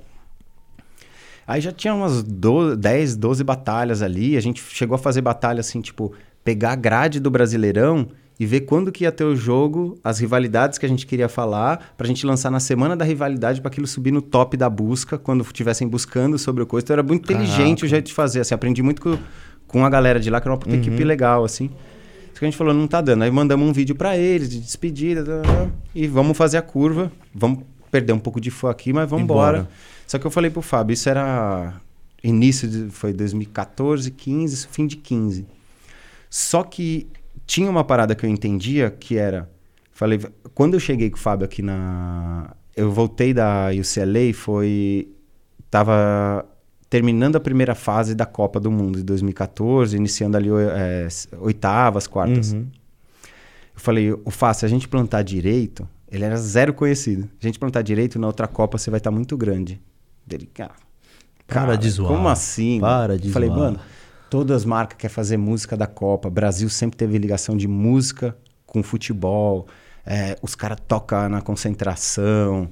É, o rap tem ligação com o esporte lá fora. Os caras usam as camisas uhum. de basquete, usam de futebol americano e tal. Existe um espaço aqui que tá tipo um terreno vazio, baldio. É. Se a gente começar a entrar, é uso capião e depois é você. Você fica com o nome. E, e, foi dito e feito. A gente não demorou muito, foi Nike, Itaú, mais um monte de coisinha assim, mas tipo. Talvez foi o, o, o Brasa, ele foi, foi o cara que mais fez música já da Copa no mesmo, na mesma Copa, assim, uhum. saca? E a Vivo queria fazer com a gente, só não fez porque a Vivo tava na mesma agência da, do Itaú e eles sabiam ah. que o Itaú ia fazer. Então, tipo, não, não dava pra ter. Os dois é, ali. Só é. por isso. Se tivesse agência diferentes, os dois saber, tavam... a gente acabava fazendo da Vivo também. Nossa. Mas foi meio nesse que falei. Visão, e aí, como isso daqui embrocou, deu um break na hum. a batalha, eu falei, a gente não pode perder. Dentro do mapa lá que eu fiz, Sol, planetas e tal, uma das coisas era a poesia. Uhum. E a gente já tinha feito alguma homenagem, assim, tipo o Seu Madruga. A gente falou, vamos fazer umas homenagens para quem tem um DNA brasileiro, assim. Tinha uma, uma brincadeira ali dos poemas e tal. Desse aí. Aí o Rogério Ceni tinha se aposentado do São Paulo, acho que foi, foi isso aí, 2016 16, que ele aposentou? Por aí, eu lembro. 2016, eu ou acho. Ou 15 para 16 é. ou 16 para 17, né? Ele foi, foi na temporada uhum. ali final. Aí ele aposentou, eu falei, ô Fá, vamos fazer um poema em homenagem ao Rogério Senna. A galera já meio que sabe que você é São Paulino e tal. Aí ele, não, não sei, pá, pô, tô cansado dessas coisas, tal, tal, tal. E aí, mano, passa um dia, dois dias, tem que pegar coisa no momento, né? Tava na semana que ele... Uhum eu falei, ah, beleza. Aí, mano, passou uns quatro dias. Eu falei, mano, a gente precisa fazer um bagulho. Era meu instinto com a coisa, assim. Não, eu falei, não posso deixar o território do futebol morrer agora. Uhum. Que a gente tá um pouquinho mais perto da Copa, agora que a gente começou a pisar. Aí eu subi, a gente morava junto ali ainda com a minha. A gente voltou lá da. o Brasa também tava na gringa, ele voltou meio que numa semana de diferença que eu na Copa. Assim, A Aham. gente chegou aqui meio que viu a Copa junto. Aí eu peguei na madruga, mano, me sentei num cantinho e falei, mano, eu vou escrever. Vou escrever. Comecei a baixar a reportagem do Rogério, ver coisas. Escrevi um monte de coisa. Aí no outro dia acordei e falei, ó, te mostrar uma parada. E comecei a declamar pra ele o, o texto. Ele, caralho, que foda. Eu fiz um monte disso com ele. Quando ele vê que o feat é foda, ele pula na bala. Ele vai É, ele fala, eu vou na bala desse feat. No começo, né? Às vezes eu chegava com umas ideias, eu falava, essa frase que eu escrevi, daí, bluf. Só que daí ele via com a letra inteira, assim, e usava a minha frase A de frase. última e tal. Porra. Tipo, uma brasa lá. Aham. O- cheguei com umas ideias, assim, ele bluf, escreveu, daí ele desenvolveu legal. Ele pegou do Rogério, buf, montou, aí a gente gravou a gente, né? Lá Uhum. em casa, ele com a camisa de São Paulo buf. Aí isso já era bem finzão do ano, ali, dezembro. Sim. Aí o, a galera que levou ele pra jogar bola lá fora, de faculdade, eram os mesmos caras que fundaram a Florida Cup. Nossa, do. Aí os caras estavam vendo esse acompanhamento dele, desenvolvendo com futebol, com visibilidade, internet e tal, e chamou ele sem nem me avisar. Eu até fiquei meio. Na época fiquei meio. Falei, caraca, pô. Tá me não sei o quê, tinha que- excluindo, louco? Ah. Não, não, não é me levar mais, pô, tem que combinar um contrato, um dinheiro. Eu tava pensando nessas coisas, Sim, né? Eu sou empresário, preciso pensar nessas coisas. E ele foi. Hum. Os caras, assim, sempre, porque a Florida Cup era no iniciozinho do ano, então ele foi tipo assim: eu tava passando ano novo com um amigo, de repente ele me avisa: ó, tô indo pra Miami hoje. Pô, como assim? Pá, não sei o quê. Chegou lá, Ah. o Rogério Ceni já estava querendo virar técnico. O Rogério Ceni foi pra fazer networking, tirar férias, Sei. fazer networking na Florida Cup e depois ele ia emendar num curso. Na e aí Europa. os cara, aí os caras chegou pro Brasa lá, o Brasa ia fazer umas fazer uma rima, fazer uma brincadeira, mas meio como repórter assim Uhum. da Florida Cup. Aí o- os caras falaram assim pra ele, ó, hoje vai ter um jantar, o Rogério Ceni vai estar lá. Pô, de repente tu até declama um negócio pra ele e tal, não sei o quê. Então o, o cara que era da, da equipe de mídia já ficou com a câmera na mão Uhum. e levou lá. Chegou nesse jantar, o Rogério viu ele. E aí, Brasa, não sei o que, o Brasa, caraca, Oxe, não sei o que, conhece. você defende a gente lá no Desimpedidos, tal, dadadã, chega aí, falou, pô, você, você já viu a homenagem que eu fiz pra você? Dele, não. Posso fazer aqui? Pode. O mano sacou a câmera e ele fez. Pum. Aí, mano, o, Aí. o Rogério passou a noite com ele lá, pirou, deu camisa pra ele, falou, não, vem comigo, fica aqui, gostou dele lá, não sei o que, ficou. E aí os caras falaram assim, aí o que, que deu a sorte? Ronaldinho Gaúcho estava no Fluminense, que foi pra fora da Cup, e Ronaldão era dono do Florida Strikers, que tava Pior, jogando. né? Aí os caras falaram assim, mano, você tem que fazer pro Ronaldo e pro Ronaldinho. Aí meteram ele. Aí, em, tipo, em duas semanas, o Brasa fez pro Rogério, que era o maior ídolo do time dele, pro Ronaldinho, e pro Ronaldinho. Ronaldão, que eram os dois caras que ele queria ser jogador, queria ser esses caras. Mano Pau! do Aí céu. nós acertou a bomba. Aí depois começou a ser meio natural, assim, tipo, a galera já querer, já deixar, já provocar pra acontecer, Uhum. Acontecer essa essa situação. Daqui a pouco Meu virou Deus. trabalho. Daqui a pouco a gente tava fa- a Centauro contratando a gente pra fazer um pro Ronaldinho Gaúcho sobre o Barcelona, porque o Ronaldinho ia lá na, Nossa. na Centauro lançar um negócio, só, tá, daqui a pouco foi virando aquilo. Aí quando foi chegando na eu falei, mano, tá vendo? Te falei? Aí veio a Nike. Aí Você não veio- queria fazer, né, louco? É. Você não Você não queria fazer, né? mas sempre foi assim, velho. Era coisa de irmão mais velho, mais novo, assim. Eu sempre fui um pouco de. Porque assim, Vamos. o Fábio absorve muito, ele faz as coisas muito rápido e tal, mas às vezes ele não é o cara que vai atrás das coisas. Eu sempre fui aquele papel de irmão mais velho, trazer o CD do Racionais, Pronto, do Noel tipo, Rosa. é. Só que ele pega e absorve aquilo e. Aí eu falo, caraca, que capacidade, velho, de fazer as. Sabe, de absorver Aham. e coisar as coisas. Mas era meio assim, eu era visão e ele. É o cara que constru, constru- construía em cima Uhum. da, da, da visão, assim. Então teve esse, esse Mas a- balanço. ainda, vamos lá, vamos voltar pra que a gente tava falando. Ele tava meio nichado ainda, porque ele fez sobre esporte. Uhum. Quando você acha que virou meio que a chave do Fábio artista mesmo, de, É. de música? Acho que a gente teve duas, duas grandes viradas. Primeiro, que a gente lançou esse álbum do Filho da Pátria, foi em 2014, que não deu nada, só que era um álbum legal, assim, tipo, a gente, não é que não deu nada, assim, a gente tinha acertado um single que o Anderson Silva compartilhou, que era um som pra ele, ele achava, tipo, tinha muita música pra ele, ele curtia pra caralho aquela. Tinha feat com o Charlie Tuna, do Jurassic 5, tá ligado? Primeiro álbum, ele estreou. Eu falei, caraca, vai chegar muito pesado assim e nada. acho que a primeira virada foi o Happy Box do Uma Brasa. Agradecer Léo Casaum. Léo Casaum foi um cara muito importante pra gente. O Brasa começou a ir lá para participar de um feat com um amigo, gravou. O Léo gostou do Brasa, chamou ele para participar de um workshop, que viu que ele escrevia rápido. Ele ia fazer um workshop de fim de semana de produção musical, ia fazer uma música do começo ao fim. Chamou o Brasa lá. Ele falou: Eu te dou a música depois. Aí a gente começou a ir mais nessa, de repente, puf, tava fazendo um álbum inteiro com o Léo. E aí soltou um, o primeiro rap box. Aí a galera começou a dar uma atenção dentro do rap. Aí o Léo começou com um negócio de Cypher, aí o, Bra o nome do Brasa começou a ser cogitado, aí uhum. ele entrou no uhum. estopim. Eu acho que esse foi um primeiro uma, pisar assim, no, no território. Começou por ali. A outra virada foi no, no, no pós-Copa, que eu acho que foi o álbum do Tupi. No, desculpa, o álbum do Colírio da Cólera, que foi que a gente ganhou o primeiro disco de ouro. Que aí acertou a mão da música de fato pra caralho. Assim. Uhum. Acho que a gente tava indo num caminho legal, mas acertou. Que foi que eu falei. 2000, aí a gente já veio. Só que aí você vem com esse planejamento do fim de 2017. Fala, se tá tudo na rota, 2018 vai ser um grande ano, porque a gente vai ter muita exposição de mídia. Sim. E aí começou a virar. Era Nike, era Itaú, era outros trampinhos assim. Mas, pô, imagina, o Pericles conheceu o Brasa por causa do Itaú. Ou ele falou e pra gente. Fizeram um som falou, incrível Mano, ainda. eu tava vendo, eu vi o Thiaguinho, eu vi a Anitta, e vi um moleque lá e foi procurar. O, o Périx. Aí ele descobriu o trabalho do Brasa e, mano, mandou uma mensagem. Tipo isso, começou a dar uns é. like, comentar, um bagulho assim. Tipo falou... aquelas meninas que segue, quer dar um like, quer falar com você. É, é. só que era o Péricles. você fala, caralho, é muito potente o bagulho. Eu falei, se a gente tivesse exposição de mídia, a gente dá uma mini barrigada e a gente vem com o álbum depois. Deixa passar a barrigada da Copa, a gente uhum. vem com o uhum. nosso álbum. Até porque também isso trouxe algum dinheiro que dava pra gente investir mais Sim. em uma, uma... Aí teve todo esse processo de montar. Esse álbum a gente começou muito, muito antes, que eu mudei todo o processo de composição do Brasa. Antes eu tentava influenciar direto. Aí eu vi o quanto isso era. Leg... Trouxe coisas legais, mas eu... aí eu parei e voltei, dei um passo atrás e falei assim: eu não tenho que mexer na composição, eu tenho que mexer no processo criativo se eu quero que ele faça legal.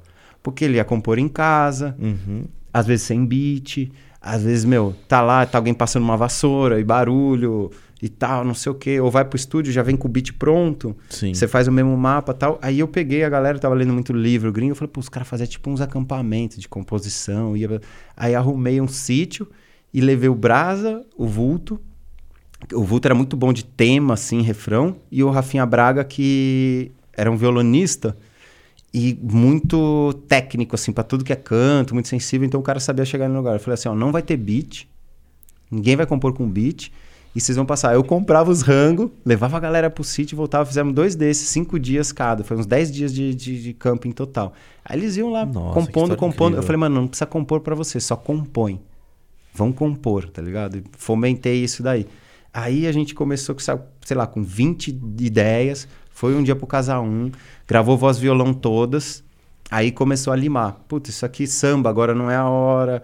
Isso aqui tá. Vamos tentar produzir isso. Até chegar no negócio, puta, é acústico e qual que é o repertório. Aí uhum. fomos preparando, montamos.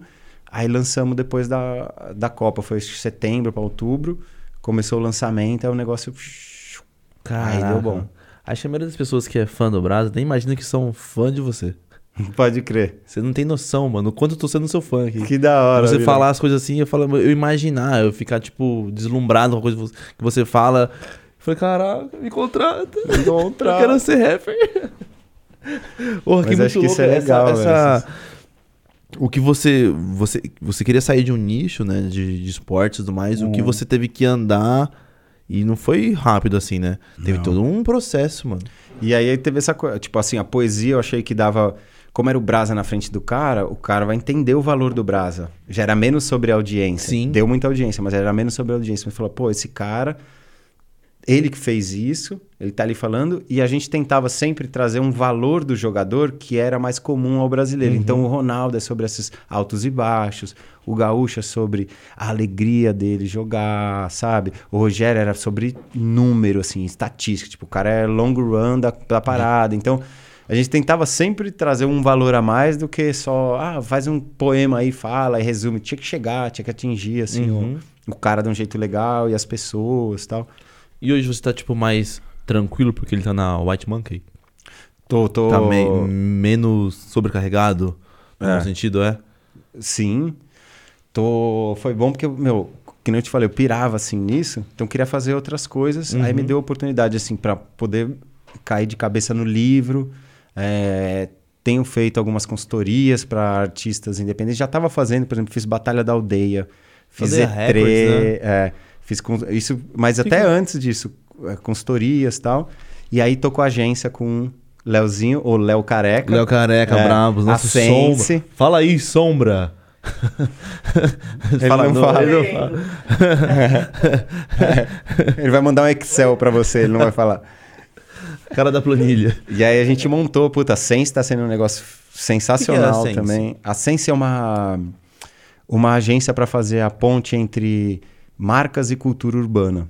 Porque o que, que eu percebi, assim, consegui fazer. Eu vim dessa área um pouco da publicidade, então, mais do que assim, ah, eu tinha o contato da publicidade, mas o pensamento de gerir uma marca. O americano mesmo fala thinking band as a brand. Pensar uma uhum, banda como, como uma marca, né? Uhum. Então, e eu via o quanto aquilo estava mal atendido no meio, principalmente do hip hop, da cultura urbana, por, sei lá, falta de alguém pegar os números e mostrar para a galera, porque quem está vivendo aqui sabe o quanto isso é, mano, potente, grande, movimenta. Mas você tá de fora, você não, não sabe do, do, que tá acontecendo. Assim, de uhum. batalha é um negócio que, ah, pô, vai à loucura e tal.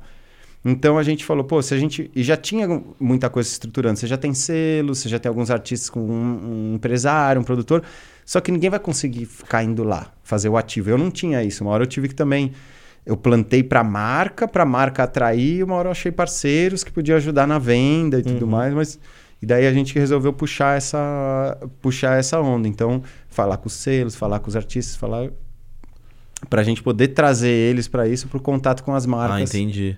E, ah, inclusive, não sei se tem a ver, mas você trouxe, a FMS e... É, estamos trazendo Urban, Urban Roosters. Roosters. São empresas irmãs. É bem legal assim, essa história. O, mandar um salve para o Drigas, que tá lá, o Pedro, que é Nós o... Nós temos o Drigas aqui também, ó, da Mind Hunters. Ah, o Drigas aqui também, da Mind, nossa produtora musical. Aí. Aí, dois Drigas. Manda um salve pro Drigas aí. Agora eu cortei você, tá vendo? Estão lixo. Drigas 1, um, Drigas 2, Drigas um, Drigas salve. Dois. Defendi você, viu, Drigas? Respeito o pai. Respeito o pai.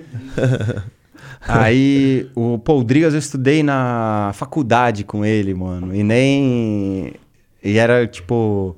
Pô, depois de mocota, trocando ideia com o cara, ele tava desenvolvendo lá na Espanha. Porque o que, que ele conseguiu fazer lá hum. foi colocar o, a batalha de rap mais próxima do esporte como estrutura. Uhum. Então, como estrutura de evento, como pensamento, como tudo. Então, ele foi tipo: como que a NBA faz? Como que o, o, a Fórmula 1 faz? Como é que o tênis faz? Ele foi entendendo. Então ele catalogou batalhas na Espanha, deu tamanhos e pesos para elas, pontuações, criava um ranking nacional. Nossa. Começaram isso devagar, assim, aí o negócio ficou gigantesco. Hoje é a maior plataforma de batalha de rap do mundo, que ele já tem liga formada em cinco países. Agora estão entrando na Colômbia, é, entre esse ano e o próximo. É, Colômbia, Colômbia Brasil.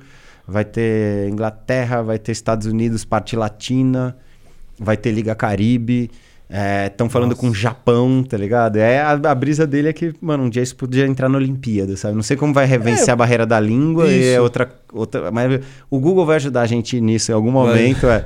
Mas eu acho legal você ter essa visão lá em cima, uhum. porque você puxa. Senão você fala assim, ah, vamos deixar a batalha um pouquinho melhor, ela, ela vai subir até aqui, assim. Mas você fala, pá, aqui a chance de você chegar muito longe, assim, uhum. que você botou uma, uma, uma, barra alta. Isso. É, é mais é. provável, né? E aí foi doido porque eu fui 2019, acho que foi 18 para 19, passar um ano novo lá em Madrid. Ele me levou no evento deles, na final. Eu fiquei impressionado com a, com a parada, assim. 40 euros o ingresso. Ainda bem que 40. ele me deu o ingresso. 40 euros. 40 euros. 40 euros Caraca. você compra o Banco do Brasil. É, aqui, nossa. cara, tá ligado? É e os artistas lá vivem de freestyle, o cara não precisa sair do freestyle.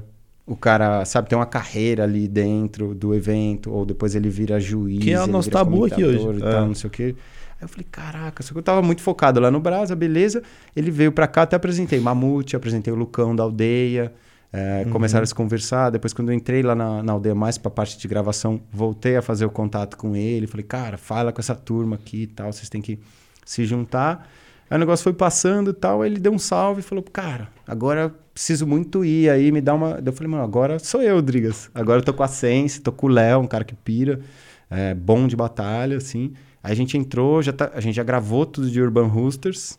Não, não bom de batalhar. Você rima? Não, bom, bom de batalha, não de bom de batalhar, são coisas diferentes. É. É. Qual que é a diferença de bom de batalha e bom de batalhar? Pra caralho, tá ligado? Ah, tá. São tipo, coelzinho, né? Coelzinho. Eu olho e falo, mano. Ah, esse tá. mano com esse mano vai é. dar bom. Ah, um bom curador, tá. um bom é, curador. É, o matchmaker do Matchmaker, matchmaker. É isso, Dana White. Dana White ali. Que tem caras muito melhores, Lucão da aldeia é muito foda. É, mas ele viveu Para com o Lucão, aprendeu. É. Para de se abaixar. Ele viveu com o Lucão, aprendeu. É. Aprendeu com gente boa. Virou um matchmaker é. ele. Aí, fomos, aí a gente está trazendo, a gente criou um negócio que não tem lá, no, lá fora, que é o CFE, né? Que é o Circuito de Freestyle por Equipes. Hum. Porque o que a gente entendeu é que o brasileiro, ele tem a monocultura do futebol. Sim. Então a gente precisa de uma camisa para torcer e de um ídolo para amar e odiar, e um ídolo faz a fase do time, etc. Sabe essa, essa coisa oh, toda muito... assim? E aí a gente veio com um negócio de equipes. Daí a gente trouxe. O primeiro foi a Los Grandes contra, contra a Fúria, que são Fúria. duas grandes uhum. Eh, orgs de games, né? E agora a gente está indo para o próximo, que a gente já vai trazer quatro equipes. Hum. Que além dessas duas vai ter o Hydras, que vem do Sotapa, que é um time de futebol de várzea muito forte. Uhum. E Tropa do Bruxo, já em primeira Tropa mão, é. Tropa do Bruxo vai ter equipe também nesse próximo que a gente vai fazer em dezembro. E a, ideia no que Bruxo. vem é expandir para oito. É. Vai ter o Ronaldinho da FMS. Não, aí, ó, doideira, eu vou falar ah. isso aqui. Aí a gente falou pro Drigas, ele, ele, já fez muita coisa com o Barcelona, conhece a galera de lá. A gente falou, ó, vai ter a equipe do Ronaldinho. Ele foi falar, o Barcelona ficou doido para entrar. Ter um time de freestyle. Time Barça... Barça do freestyle. Daí a gente segurou porque a gente já tá com as quatro. A gente precisa de quatro equipes, você tinha fechado com então, elas. Com as quatro já. Daí a gente vai conversar, mas pode ser que ano que vem tenha Barcelona também. A nossa ideia é isso: trazer mano. times da hora, franquias que já existem. Então, mano, Tropa do Bruxo, franquias de game, time de futebol. O Neymar quer ter uma equipe lá. Neymar, fala com a gente. Responde. Se quiser pô. ter, ô. Você quer o WhatsApp dele? Quer o WhatsApp dele? Mano, vamos, vamos ligar pra ele aqui ao vivo. Vamos ligar aqui, pra ele. Pro Ney aqui. É. Aí a ideia é essa de. Tá, o Akari é do, dos parça. É, o Akari é. O dono da, da, da Fúria é. É parça? É, Parceirão? é um parça. O Akari é, é parça. O Akari é campe... o único brasileiro campeão mundial de pôquer. Né? Então ele conhece todo mundo. Ronaldo, todo mundo que joga Conhece um pôquerzinho, é. E chama Akari, ele. Vem é. nunca no Podmestre, Akari? Vem nunca, faz o um convite pro Akari. Vem, Akari, pessoal tá, tá te esperando aqui, ó, nessa cadeira, tá reservada tá para você. Vem nunca. Caramba, tropa do bruxo, mano. Então vai ter isso aí. Estamos fazendo com a Sense. Aí tá rolando bastante coisa legal. Pô, a gente ficou mó feliz. A gente, um dos primeiros trampos foi com a NBA. A gente é? conseguiu fechar a NBA, batalha de rap de, de basquete. Cara, colocamos Júpiter, Zuluzão, Krauk, Marinho, Cauã, tá ligado? Verdade, Fazendo né? batalha. NBA, né? É. Quem ganhou foi o Marinho, né?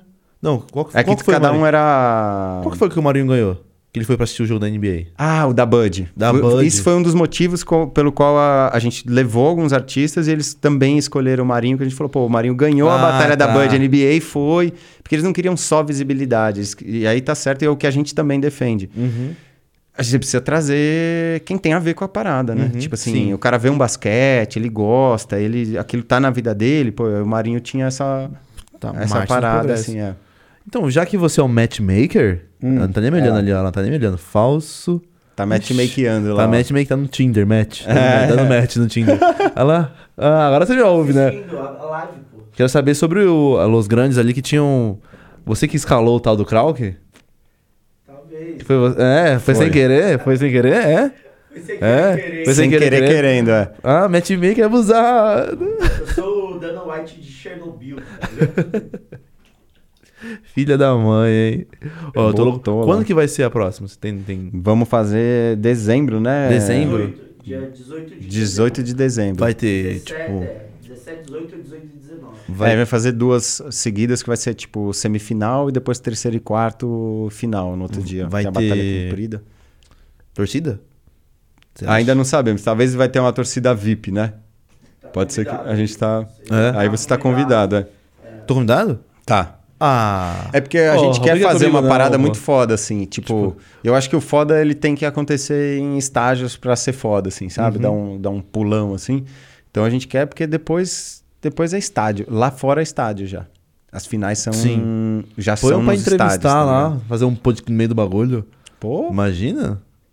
Vai ser doido. Porra, imagina. Nossa, comentário. A cabeça já explodiu. Olha lá, pronto. É. Ideia. Aí ele vai pegar o Excel. Vai virar um brainstorm aqui, tá ligado?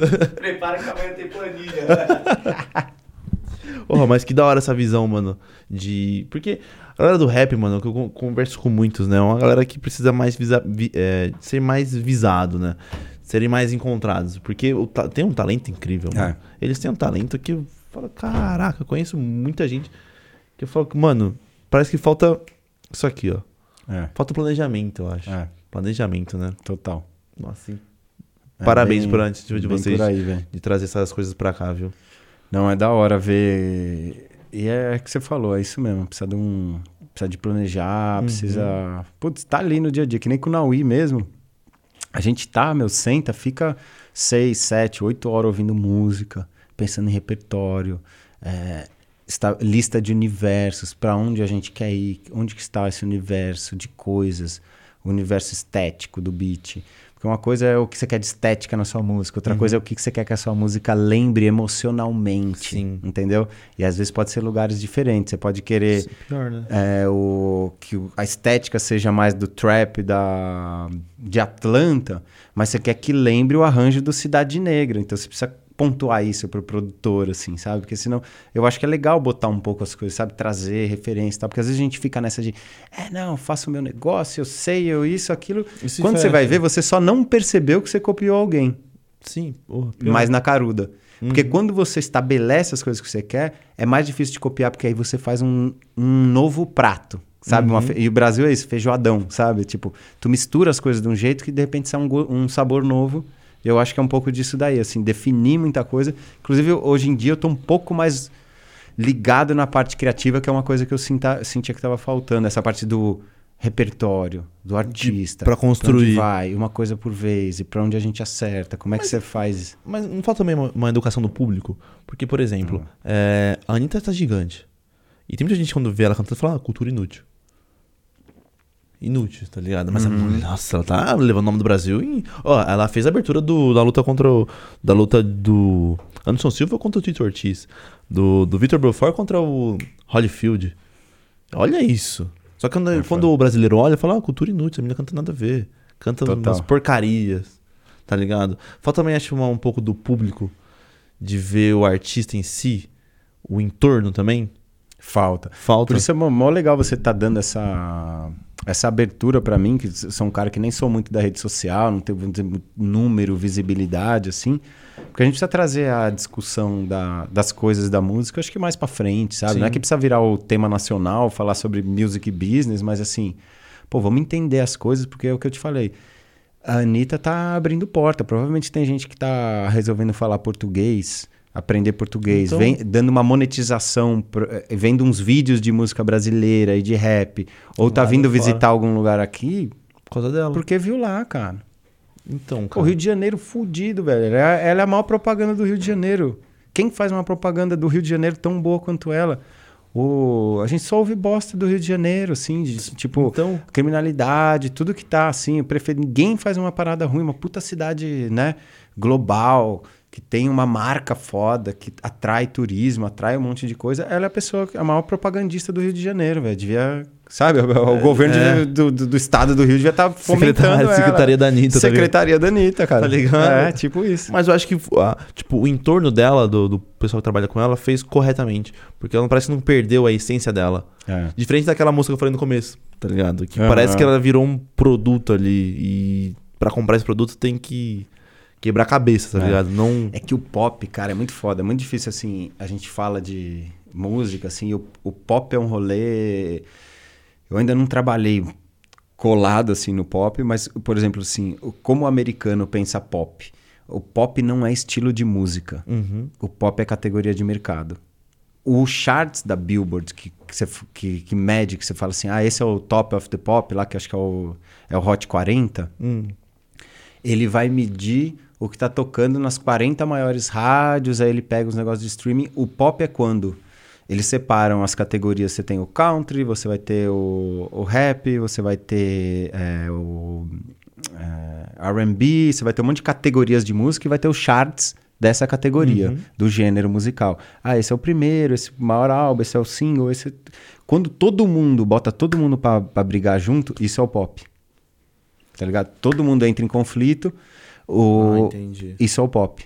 O pop é o quem tá bombando mesmo. Porque às vezes o jazz tem o top dele, mas se o jazz como gênero não tá no tão grande, quando ele entra na briga geral, ele não vai. Aí a, a pizza hum. da, sabe, a, o gráfico da pizza, ele vai medir assim, ó, no, dentro do pop, é, é claro que pra você entrar no pop, você começa ali. a misturar um pouco, assim, vamos dizer, você tá um pouco aqui, já não dá para falar, essa pessoa ela é disco, ele é rap, ele é isso. Ele tem pop. isso, mas ele mistura, ele faz uma melodia aqui, mas ele entrou lá no pop, assim. O rap, inclusive, a primeira vez que o rap dominou o pop... Com M, não. Foi com o Big Tupac. A primeira Big vez que Tupac. tinha mais é, rap na pizza do pop foi, foi na lá. época do Big Tupac. Primeiro, o número um foi o Rapper's Delight. Uhum. Foi uns 3, 4 anos, uns 5 anos antes. Aí depois, acho que foi 94, 96 por aí, foi quando a briga Big Pac, mais né, o estouro de tudo aquilo, foi quando o rap começou a, a dominar. E foi a primeira vez que um ritmo underground dominou o pop. Que já não eram ritmos que já estavam mais estabelecidos, tipo country, bebop, as outras coisas que já dominaram o pop. E quem fez isso 10 anos depois foi o que eles falam o EDM, né? Que foi hum. o Electronic Dance Music, que daí era bombado na Europa e aqui era o rap. Nos Estados Unidos, rap, Europa era o EDM.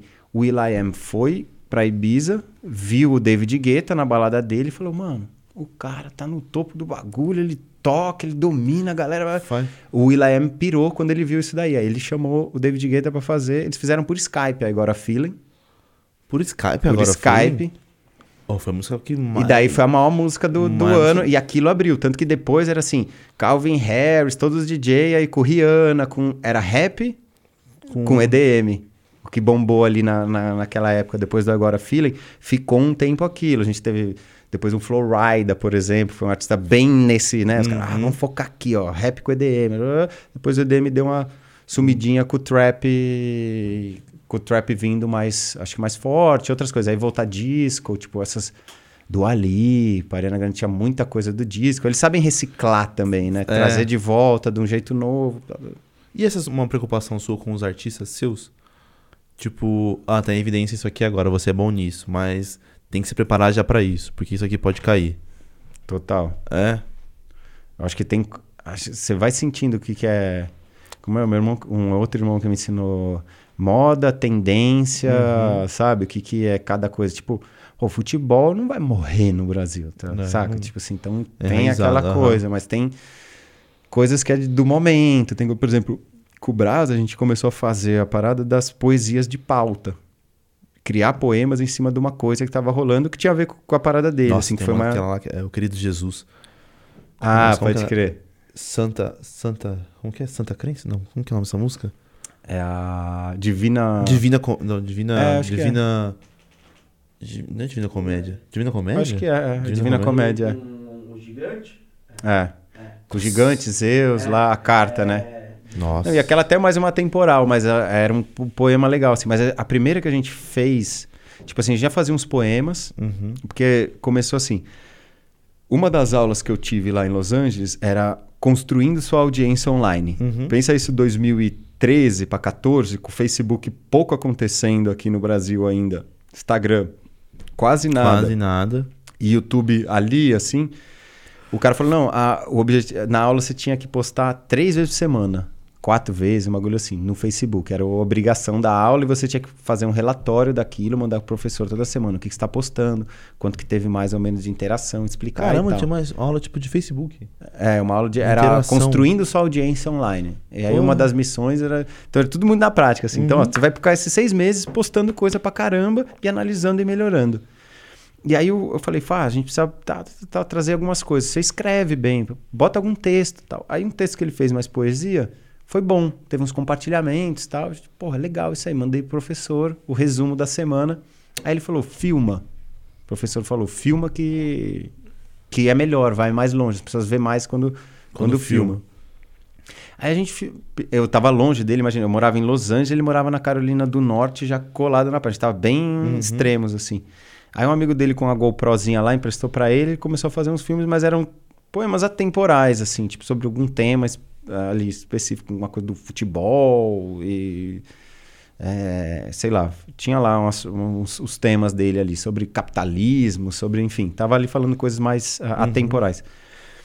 E aí, quando a gente voltou pro Brasil, eu fiquei. Até foi doido, porque assim, eu, eu cheguei aqui, entrei num trampo, que foi na School Music a, uma agência que, é, fez, o, fez a, o evento Skoll Beats, uhum. a agência que criou isso, ela retomou trabalhar com a Skoll e montaram uma gravadora para a Skoll com três selos. Então, mano, o Zegon era diretor de um selo, ele assinou o Tropiquilas, o Hatch e a Carol com K, tipo, mano, a oportunidade de conhecer essa galera, tipo, ver Tom Bay, a Carol compondo Tom Compa Bay. Compondo. compondo. Eu, o Louds e a Carol lá sentadinho. O Laudes vinha, ficava num AP que o Zegon tinha para alugar. Que, é, o AP alugava. O Zegon alugava pro Tamempi, que é do Só Pedrada Musical. E aí o Laudes ficava lá uh, quando vinha de Curitiba molecote. Eu fiquei lá numa session, assim, vendo eles vendo. fazerem, tá ligado? Ele fala, Carol, fala umas coisas aí. Daqui a pouco virava outra coisa. Tombei. Tombei, é, os barulhinhos, tudo e tal. Aí. Pediu pra gravar os negócios tudo. É, aí, enfim, tava ah. ali nesse meio do rolê. Tava o Dudu Marotti, era o outro diretor de selo. O Dudu Marotti fez o Skunk, todos os álbuns que a gente gosta. O Miranda, que fez o Raimundos, uhum. tá ligado? Eram os diretores de selos ali, pá, mau contato. Só que, mano, um esquema meio agência de publicidade, que era o que eu tinha saído, porque eu não queria mais viver muito aquilo e tal, e voltando do Brasa dos Estados Unidos, querendo fazer o rolê acontecer, mas aquilo então ficava dupla jornada. Ia pro trampo, voltava e ficava lá, ah, a gente tem que fazer isso tal, mandava e-mail. E aí eu tava meio cansado já do trampo, eu não fiquei muito tempo lá, mas já tava meio assim, tipo, três meses sem dormir direito. Aí tinha rolado uma parada da. Foi na. Quando a Dilma se reelegeu, um pouco antes dela se reeleger. Aí teve o debate que o Levi Fidelix falou umas paradas lá homofóbica. O, fez o um escritor, não foi? É, é órgão ah. escritor, vocês lá e eu aqui e tal. E aquilo tava, mano, deu uma rodada na internet. Dia seguinte aquilo tava lá sendo comentado e tal. Isso eu tô falando do UOL, não tô nem falando rede social, assim, bombando. Aí eu falei, cara, foi uma das coisas que eu aprendi com publicidade. Pauta, calendário. Calendário é coisas que tem todo ano e pauta é o que tá rolando agora, assim. Eu, e aí eu vi o bagulho e falei, pô, Brasa, você tem uma ideia, uma visão humanista do mundo, uma formação humanista, a gente podia dar um viés aqui. Eu cheguei em casa nesse dia, falei, nós vai gravar um bagulho sobre isso. Fiz ele ver o vídeo e eu já tava com as punchline na cabeça. Falei, o papo é, pega leve Levi, mais love Levi. Porque, mano, nosso avô era poeta, então eu também fico com essas. Tem essas coisas. Bolando contradição, bolando aliteração na cabeça. Né? Aí a gente foi, mano, foi até eu, eu subi esse vídeo três e meia da manhã no Facebook. Até ali a gente tinha 8 mil fãs a custo de um ano e meio de construção uhum. legal, assim. Com o Anderson Silva já tendo compartilhado e tudo ah. mais, assim. Já tinha rolado alguma coisa, mas ainda era 8 mil fãs no Facebook. Aí, três e meia da manhã, fui dormir. Sete horas eu levantei. Falei, caralho, 12 mil? Na madrugada, subiu 4, a página do nada. Aí eu baixava, subia 50. Na mesma hora, eu baixava 60 pessoas. Falei, caraca, mano, o que, que tá acontecendo? Cheguei da no onde? trabalho, ah. fui demitido. Fui demitido. Saí lá da, da escola, porque já tava assim. A, Fechando, quase a equipe foi meio. Assim. Foi meio mal formada, eu tava numa posição interessante, só que precisava de umas outras coisas, sabe? O jeito de desenhar o time. Tipo, uhum. contrataram muito atacante, não tinha defesa, não tinha um sabe? Uma coisa assim e tal. Um... Então, o cara falou comigo, o chefe, mas foi no dia que parece que eu senti um, sabe, um desespero, uma parada assim. Falei, mano, preciso fazer isso, fazer isso. A gente fez, mano. Aí eu, o cara foi, falou comigo na moral, me deu dois ingressos pro Kings of Leon, acho que era um bagulho assim, que ia tocar na. Ele era sócio da da áudio e o sócio dele era sócio do Espaço das Américas, ele tem um showzão lá de gringo, me deu dois ingressos pra eu ir à noite, e eu aqui olhando, eu falei, caralho, 15 mil, 15 mil, eu tava mó feliz, velho, tava mó feliz, eu falei, é isso, mano. Foi no dia, velho, na madrugada deu o sinal assim, falou, ah, agora pode relaxar, porque já tinha rolado alguma coisa de futebol, mas não era por lá que a gente queria ir, aí quando acertou, aí, meu, terminou essa, eu tô falando de 10 mil, a gente foi pra de 8, 8 mil para 15. Em dois dias e meio, a gente chegou em 40 mil fãs. Nossa. Aí a galera descobriu um poema de, do Brás antigo. No quarto dia, esse poema engatou. Aí a gente subiu para 90 mil fãs, a gente acertou mais um na sequência. Mano, foi coisa de 10 dias, a gente saiu de 8 para 150 mil fãs. Nossa. Foi três acertos assim. Aí a gente manteve um pouco daquilo, mas depois você fala, cara, se a gente ficar falando disso, solta, Mano. vai ficar. Essas, eu acho que é um pouco dessa, dessa parada. E daqui a pouco o Facebook abriu mais. Assim, o Brasil não tava rachado no meio. Não foi. É, no... Depois que a gente começou, a coisa começou a rachar 2013, um pouco mais ali. Isso aí, 14, ali, é, é, 13, 14, ele não tava rachado. Panelaço. Ele foi rachar no, tipo, 15 ali com a Dilma, já mais, tipo, Sim. vamos fazer o impeachment da Dilma e começou a rachar o, o país. Ah, ela, ela se reelegeu em 2014, é, né? 14 ela é, entra verdade. de novo. Isso, 2015, 16 que ficava meio Que rachou ali, né? a, a parada. Então, assim, a gente tava mas a gente fez uns poemas legais, assim. Fez... Só que aí, por exemplo, a gente fez um da maioridade penal, que foi um tema que voltou lá na pauta. Ah, diminui, não sei o quê. Mano, aí tinha desde, tipo, ator da Globo compartilhando, mas tinha um monte de gente falando, mano, tomara que estuprem sua mãe Nossa. na sua frente. Esse, caralho, tá pesado esse rolê, velho. Que isso, velho. Tipo, tinha muita mensagem muito ruim, assim. Uhum. Daí a gente falou, pera aí, vamos ver tal, foi diminuindo, mas assim, entrou o um negócio da poesia. Agora a gente não precisa ficar na pauta, a gente também não ficava assim. Não era tudo que acontecia, a gente falava. Que, é. Só que o problema é que você fala de uma outra coisa, aquilo Todo bomba. Todo mundo quer. E aí a galera. Quando... você não vai falar é. disso, você não vai falar disso. Então é antes que você vire refém da, de você mesmo, tá ligado? Então, uhum. Então, assim, eu acho que a gente conseguiu fazer na poesia e no futebol a curva um pouco antes de virar refém, ou quando tava quase ali, que é difícil, mano. Passei medo, medo nesse sentido de eu, como manager, uhum. tô instruindo um cara, fala, vamos aqui. E é aquilo de botar a gente no muro Nossa. uma hora, porque faz o carro acelerar e aí lá na frente é o muro e tu não fez uma curva certa, sabe? Aí eu vejo que, mano, chegamos na Copa legal. Aí depois os próprios trabalhos com futebol levam ao Brás a manter a visibilidade do futebol sem ele precisar ficar indo atrás Sim. de futebol, sabe? Uhum. Aí o, o, povo chama, o povo da mídia chama ele para comentar, o São Paulo chama pro jogo, o outro chama para fazer uma propaganda, fazer não sei o quê, porque ele, pô, é o cara que tem propriedade de falar de futebol, porque ele uhum. viveu isso, tá ligado? Tanto que na, na Nike foi muito louco, porque a gente. Era uma concorrência, assim. Concorrência não, né? Mas eles iam fazer a música nova para lançar o conceito de Copa. 2017 eles lançar um novo conceito, porque eles estavam no é, como é que é? Alegria, ousadia e alegria. Uhum. Estavam uhum. vindo dessa onda lá com o Tiaguinho.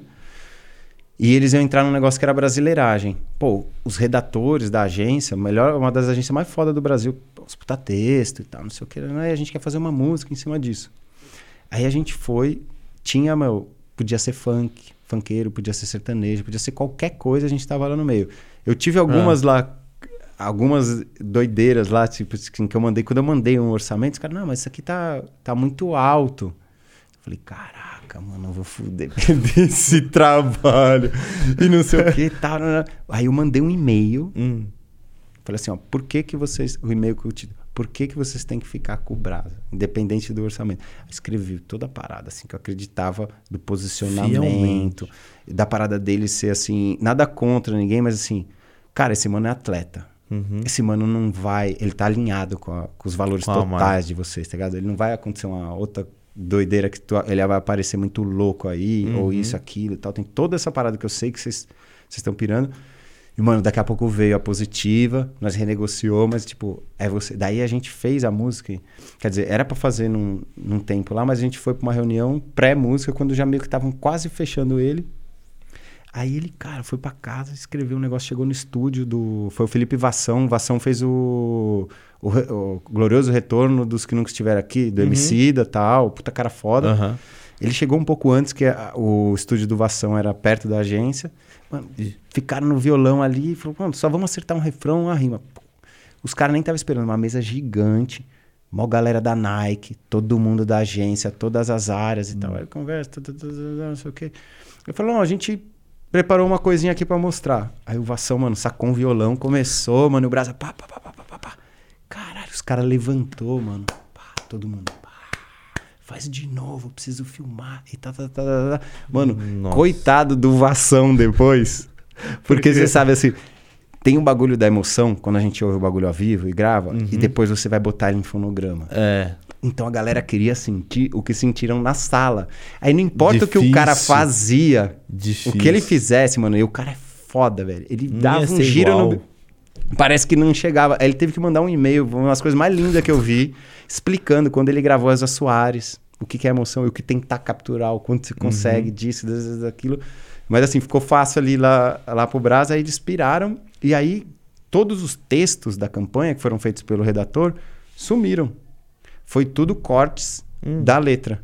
Tudo que foi pro ar, peça de Facebook. Uma vez a gente chegou com uma reunião na Nike. Hum o elevador estava envelopado com uma frase do Brasa. A reunião no meio do prédio da Nike, velho. Tu chega lá, tá dentro do elevador inteiro envelopado, assim. Nossa, a gente nasce assim. Né? Caralho, muito foda, velho. Deve ficar, nossa. Aí, o pre... Aí a música da Nike ganhou o prêmio de publicidade da Globo, que era o Profissionais do Ano, uhum. ganhou uma categoria.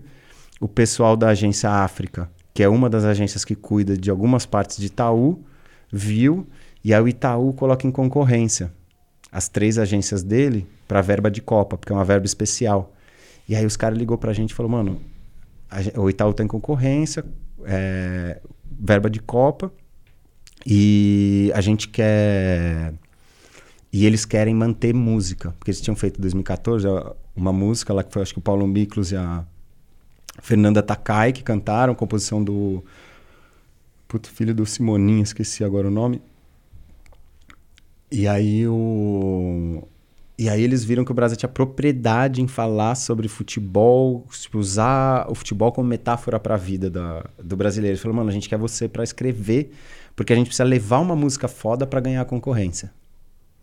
Aí a gente fez, pá, ganhou a concorrência com os caras, e aí entrou. Mas foi muito louco. Tipo, a gente tava ah. muito antes da Anitta e do Tiaguinho, tá ligado? Ser ele o primeiro a ser chamado. Nossa. E aí foi minhas coisa... visões. Imagina, eu, quando eu cheguei aqui com o Brasa, estavam hum. tomando 7 a 1 em 2014. De repente você vê o Itaú puxando a sua letra e a, e a gente ajudando a escolher, tá ligado? Assim, tipo, pô, eu acho que. Aí eu fiz. É. Mano, minha, eu fiz uma lista. Aí eu fiz uma lista de um monte de artistas. Eu falei assim, Anitta e Tiaguinho. Pra mim, tá ligado? E não, nem passei para eles. Foi uma reunião gigante e tal. A Anitta já quase era uma unanimidade, que tipo, eu já tava, era a maior artista do país e o uhum. Itaú, com puta banco, não pode não. É território, né? Você tem que segurar ali. Aí apresentaram um monte. Lua Santana, Simone Simaria, Pablo tal. Eu falei, cara, a gente ainda tá falando de futebol. O cara que é mais próximo do território futebol é o Thiaguinho e tal. Uhum. E aí rolou. Não tô falando que eu escolhi, mas o que deu foi... pra fazer, assim. É... Foi onde o Pericles viu. É. Aí Pericão aí. viu. Aí Ih, era uma música ainda, né? É. Como música e essa música boa. tava. É, só uma noite, só, só uma noite. Porra, é. é muito boa essa música, velho. Essa música, quando o Brasil me mostrou, ainda fui no meio do caminho, nem tinha muito negócio do Périx, mas ele me mostrou, eu falei assim, cara, isso é é, isso é um pagode, eu falei pra ele. Isso é a dor de corno do pagode atualizada, tá ligado? Só que agora tu vai. É, só que era. Atualizada. É, atualizada. Porque o pagode, assim, ah, eu não vou conseguir chegar em você, ai, porque não sei o quê. E essa, assim, mano, eu te quero, é um amor que não acontece. Sabe, uhum. essa coisa que não acontece. Porém, ele tá chamando no pra última noite, pra, pra, pra, entendeu? Pra madeirada. e aí eu falei, mano, é o pagode atualizado, filho. A gente precisava ter alguém do. Tipo, isso aqui é muito. E aí a gente foi. Começou hum. a pensar primeiro no cara do Raça Negra, Luiz Carlos.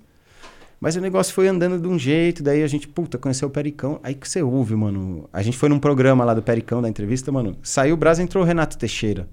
Falei, mano, esse cara conhece muito, uma puta voz e não sei o quê. Vamos, vamos dar um salve nele, assim, vamos. Aí foi, ele pirou. Essa música é muito boa, é. mano. Muito boa, velho. É, foi uma, uma, amiga minha que me, me apresentou essa música. Eu falei, o Brasa fez uma música assim.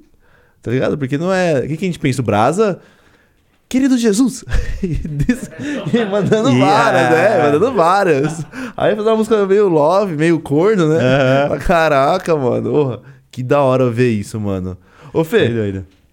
Quero deixar espaço pro chat aí, deve ter gente perguntando algumas coisas. Posso ir no banheiro, Bila? Você vai chamando no chat aí? Vamos, vamos junto também, preciso tomar uma, muita tá, água. Tá, boa, Podemos boa. junto? Ô, Léo, vem assumir aqui um pouco. Vem aqui, dá um, dá um rolê. Não, você vai falar do... Próxima etapa?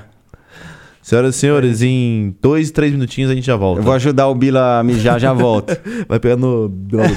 o Bila. No que? Nós estamos de volta? Estamos de volta? Ainda não, ainda não, ainda não, né, Fê? É. Volta ainda não. Voltamos? Voltamos. Então pode falar então. Estamos de volta. Estamos de volta. Falei, não te espera, meu. Nossa.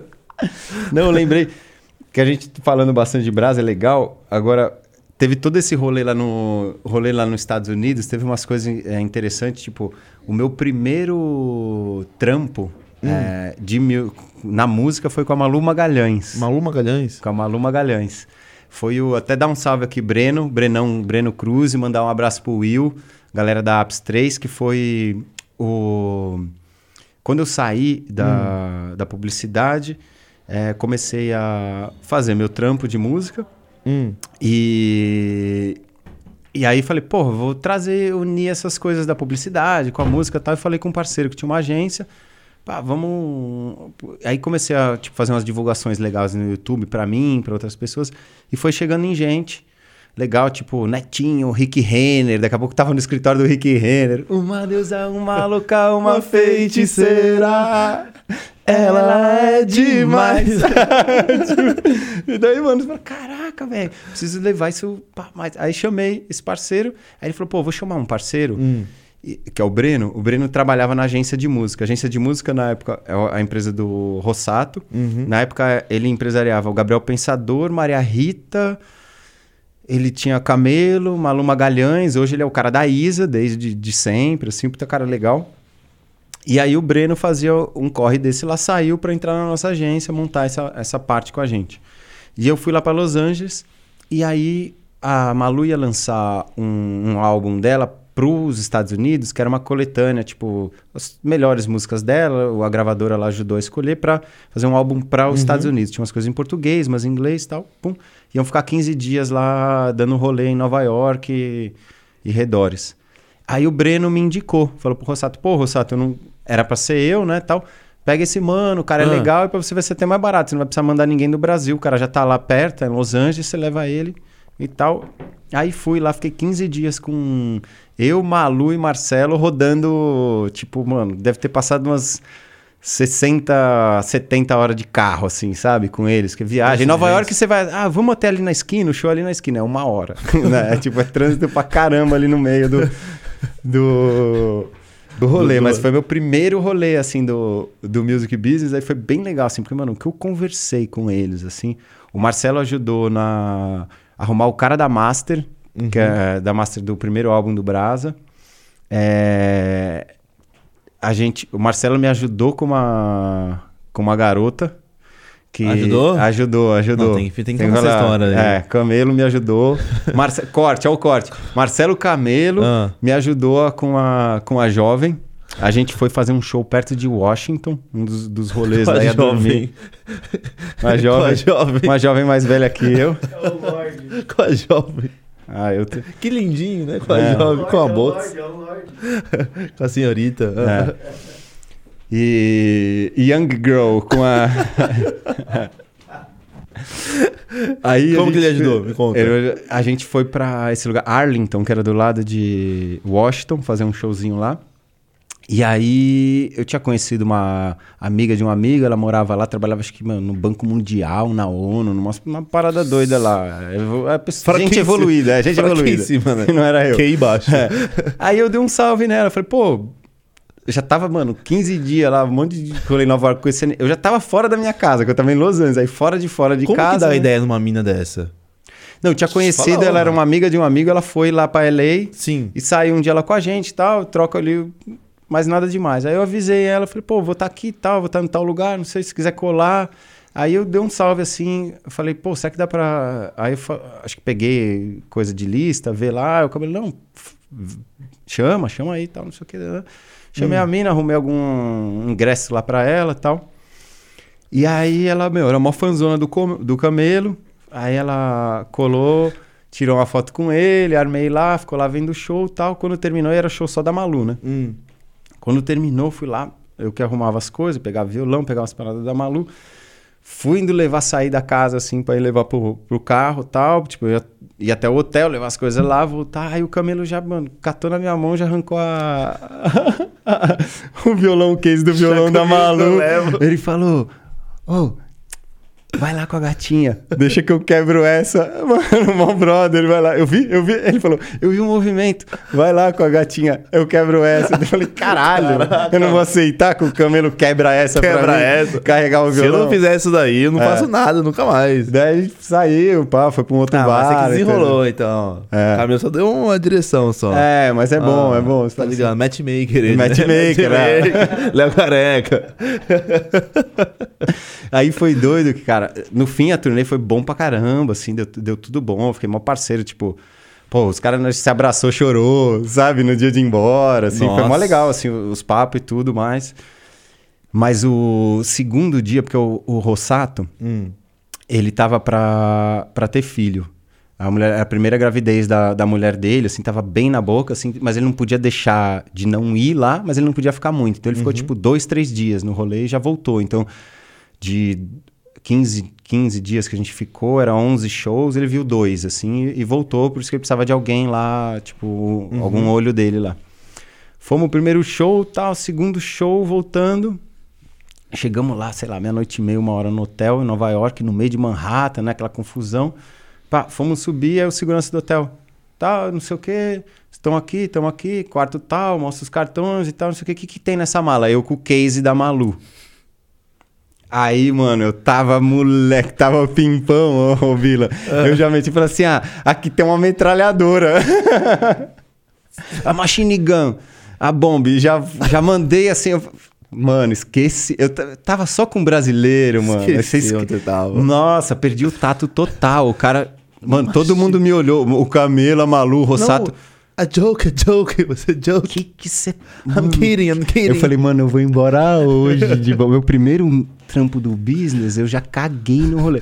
Aí o cara entendeu, assim, que. Mas ele falou, agora eu vou ter que ver. Fez eu abrir violão, nós fica lá, e gira. O pior é quando você fala, tipo, ah, tem uma machine gun aqui, é. e o cara não ri, né? É. você fala, nossa, que Mas merda. a bomba. Eu, é, eu falei, caraca. o cara não dá risada falando. Mano, logo o violão da Malu. Tipo, mano, mó, mó dedilhado suave, tá ligado? O último que podia ser uma. Machine gun. Mas só sai flor daqui, irmãos. Ó, antes de perguntar pro chat lá que, que querem saber, tem uma história sua que eu quero saber. Ih, caraca. O rolê que você deu com o Suplicy. ah, é mesmo, velho. Suplão. Como que foi esse rolê com o Suplicy? Ah, é. Foi a época, mano. Tava de, de, ali de volta com, com o Brás, aí tinha uns parceiros Constelação, faziam uns shows. Tava tendo um show perto de casa, assim. Aí eu falei, mano, vou de bike. Pá. Aí tava ali na Faria Lima, na ciclovia, 10 e meia da noite já. Aí, mano, eu paro num farol da bike, para do meu lado o senador Suplicy. Aí eu li falei, caraca, velho. Pá, pá, pá. Tudo bom? Deu um, um oizinho, né? Um tipo... Por qualquer pessoa que teria parado ali, você, opa, beleza, só tava nós dois, tipo, bagulho vazio, a rua vazia, ciclovia vazia e tal. Eu Suplicy, ô, oh, tudo bom tal. Daqui a pouco, foi mandando, ele puxa um papo, cara, simpaticão. Aí ele, ó, tava num jantar ali com a cantora, também tava. E pá, eu trabalho com música tal. Aí, por sorte, esse, esse brother que eu falei da Malu, Breno, uhum. tava fazendo a parte digital do, do Supla. Aí eu já joguei essa daí e tal, não sei o quê. A gente foi batendo um papo, mano, andando na ciclovia devagar, eu e o Suplicy, 10 e meia da noite. Aí eu falei que eu queria. Aí eu falei disso do Breno, falei que era empresário, falei que trabalhava com o Brasa, e falei que queria mandar um, uns trabalhos do Brasa para uhum. ele, o CD, se ele podia. Se tinha um endereço para eu mandar. Ele falou assim: vamos lá em casa. Mano, aí 10 e meia da noite, tô eu com ele descendo de bike pro meio das casas lá do, do rolê da Faria Lima. Chego lá na porta da casa dele, ó, essa aqui é minha casa, quando você quiser, é só deixar as coisas aqui, tipo, nesse naipe. E aí ele falou: Peraí, que eu preciso falar com o Supla. Ele tá hum. precisando de alguém para vender show. Ligou pro Supla, mano, 10 e meia, 11 da noite. Ô, filho!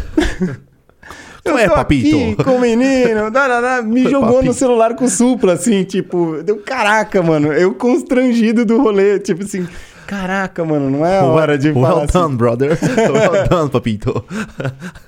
Mas foi essa, tipo, oh, Suplicy, eu achando que eu ia, tipo, abafar pegando o endereço, dando um oi pro, pro Suplicy, uma fotinha de guardar, assim. Daqui a pouco ele já tava me botando na casa dele e ligando pro Supla. E, mano, tá... Fala aqui, uh, ó. Tem um cara pra pô, vender. É. Mano, tem um cara pra vender show pra você, assim.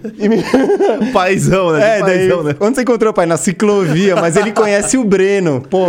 Cara, imagina o Supla ouvindo isso. Mas deve estar tá acostumado, né? Encontrei ciclovia aqui, pô. O cara me parou. Foi doido, velho.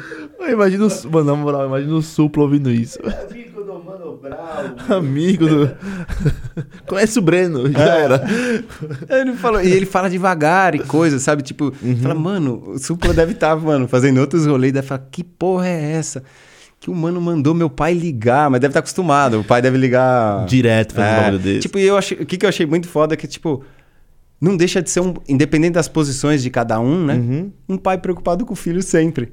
Pô, Pior. meu filho tá precisando de alguém para vender show. Uhum. Ele tá vendo. Tá, sabe que é tipo isso daí, que nem um pai, assim, Preocupado, qualquer. Né? Estaria, pô, Bila, você falou que gostaria de fazer não sei o quê, que precisa de um microfone novo. Tem um amigo meu vendendo microfone. É uma porcaria de microfone, é da Gradiente lá. Mas, tipo, o seu pai vai pensar em você e falar: Ó, oh, tem um cara tem um vendendo cara microfone. Vendendo. Que da hora, né, mano? É. Porra, que Achei muito louco.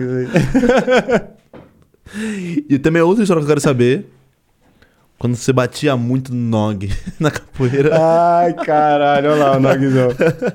você fazia oh, capoeira com nog? Pois é, mano. Ó, teve essa do. Eu estudei comando da FMS na faculdade. Hum. Eu estudei no colégio com o Drum da White Monkey. E eu fiz capoeira com o Nog, mano. Eu lembro o Nog molecote, velho. Ele tinha os cabelinhos enroladinhos assim.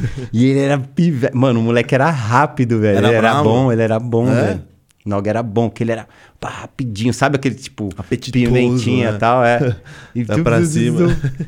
Caramba, era da Nog, hora, mano. velho. Com Nog, depois de mocota, assim, que a gente trombou, eu falei, ele falou, caraca, é mesmo, era você mano, eu ali? fiz. É. Era eu, o Nog, mano, tinha um mano que é dono do, do maior bloco de São Paulo hoje, de, de, de carnaval, que é o Casa Comigo, o Raul. Também fazia com vocês. Era eu, Raul, Brasa e Nog. Ah, tá ligado? Muito louco isso aí. Oh, Depois louco. você vai ver a galera é. tá ali se encontrando na música. Uma vez o Brasa foi participar do bloco, cantou lá. Daqui a pouco você tá fazendo feat com o Nog, tá indo na que casa muito louco, né, caralho, o bagulho volta, né? Você nem sabe quando... Mas e, é a mesma coisa. Quando a gente ouve as histórias lá da, da, Tipo assim, as histórias de como algumas coisas se formou grande na música, tem essas paradas, né? O outro, de repente, era vizinho, o outro era amigo do outro, juntou. Você fala, tá vendo? O bagulho. Parece que Não é que é. tá mal longe, assim. A sua coisa vai estar tá próxima de você ou você vai Basta olhar, olhar Basta mais, olhar né? mais e Andar conectar. mais devagar. É. Oh, eu tava falando isso inclusive ontem, mano. Que aqui a gente é muito ansioso para tudo, né? A gente sempre quer correr com tudo, nem precisa. Até para comer, a gente quer comer rápido. Nem Total. por quê? Tem nem por que comer rápido, a gente quer comer rápido. Uhum. E eu falei que, tipo, eu fui na, na Rua das Pedras em Búzios. E lá é uma rua com as pedras colocadas mesmo. Tipo, não dá pra você andar. Você tem que ver para você andar certinho. Pode crer. E eu paulista, né? Querendo andar rápido. Nossa, o que metia de dedão na pedra, só que nem precisava andar rápido. Falei, nossa, mano, vamos andar com calma, olhar, olhar mais os lugares, ouvir os passarinhos, ouvir os ônibus. Total, Trem, São CPTM. Paulo é muito... CPTM, vamos é. ouvir mais. Oxe, tem tanta falar pra nós. tem tanta falar pra nós. Um é três... Um é três, dois é... Três é cinco. É. Fone com microfone testa na hora, tá ligado? Ó o pesado. É. Tem tudo isso. Caiu, caiu, caiu. Caiu o, o preço do ah, é, o preço é. do barbeador, né? Tem tudo isso, mano. Fezinho, manda a pergunta do chat agora aí. O que, que tem aí? O que, que você quer apertar pro Ale Brasa? Tá me ouvindo? Tô ouvindo. Então. Tem um aqui, ó. Guida Cuica. Ah. Ale, Quais os. É business, né? Que fala? Business. Manager que você se espelha ou admira? Solta a voz. Ó, oh, oh, salve pro Gui da Cuíca, monstrão, o, o Gui. Vale a pena conhecer o trabalho dele. O Gui da Cuíca. Oh, é. Seja, o Gui é envolvido oh, nas escolas de samba, toca pra caramba Cuíca e também tá fazendo um movimento legal por trás, assim, no, na ajuda, assim, do, do freestyle, do, da parada, assim. É, managers, eu acho que, que é legal, assim, ó, agora para dar umas dicas da galera aí, vamos dizer, seguir, ver, ouvir, procurar as histórias. É, Scooter Brown, um cara muito foda. É, tem um canal que eu queria indicar aqui, que é o Corredor 5. Corredor 5. que tá tendo podcast de música com o Clemente Magalhães, que ele tá levando só os feras do music business do Brasil, os maiores executivos de gravadora, é, Marcelo Lobato, empresário do D2, Pitch, Planet Ramp, Nando Reis foi lá, Michael Sullivan, que fez os hits do Tim Maia, fez Xuxa, fez Elis Regina, fez tudo. Vale a pena ver essa, ver essa galera. É, o próprio. Acho que assim, você pegar artistas que você gosta e dar uma olhada quem tá por trás ajuda pra caramba. Então, assim, esqueci o nome agora do empresário do Eminem, mas é o cara que tá com ele desde sempre. Paul, Paul, Paul Rosenberg. Paul Rosenberg. Vale a pena. E são. O que é legal, assim, tipo, pô, o cara tá com o Eminem há 20 anos. O cara que tá com o D2 tá há 23. Tipo, isso não te... nós não vê casamento durar isso, sabe? É muito é, foda, uh -huh. assim, relação longeva, sabe? Eu, eu prezo, eu acho muito legal isso. Não é que todo mundo precisa estar junto para sempre, mas uhum. eu penso em arte como uma coisa que não morre. Sim. Que a gente morre ela não morre. Então, uhum. se eu quero uhum. construir um artista que vai construir uma arte que não morre, eu tenho que pensar nele quase que até morrer. Uhum. Até ele morrer, eu tenho que pensar, assim, a gente vai plantar para aquilo. Por isso que não é faz isso aqui, faz isso agora, corre ali, bomba lá e, e some, cria uma polêmica aqui, senão daqui a pouco você não vai se sustentar, né? né? Em coisas de, de, de, de, grande escala, assim. Então esses nomes são. Mas eu acho que esses, uhum. esses nomes. O, o, próprio do Elvis, o Colonel Tom Parker, o Brian Epstein, que foi o do Beatles também. Muita visão, morreu cedo, mas um cara muito foda. Tem um documentário do cara que foi empresário do Alice Cooper, foi o cara que criou o chefe os chefes da gastronomia virarem celebridade. Foi esse mano que inventou uhum. isso, que é o Shep Gordon. Tinha um doc dele na Netflix, acho que ele muda de lugar, que é The Manish, é, alguma coisa assim, mas procurem Shep Gordon. Ele conta uma história muito louca, assim, do... As histórias do, tipo, com Alice Cooper, ele misturava... Eu, eu nem acompanho muito essa cena, assim, mais, sei lá, metal ou mais dark, assim, nem tanto, mas li bastante coisa uhum. porque é uma cena muito rica, assim, de, de, de parada. E ele pegou com o Alice Cooper, ele entendeu duas coisas muito fortes, assim. O teatro dentro do show. E ele levou pra frente uma coisa que até o Brasa que me falou, que é um professor de sociologia dele, falou assim, o que une o humano, o, o ser humano, porque une a gente como animal, é o sexo e violência.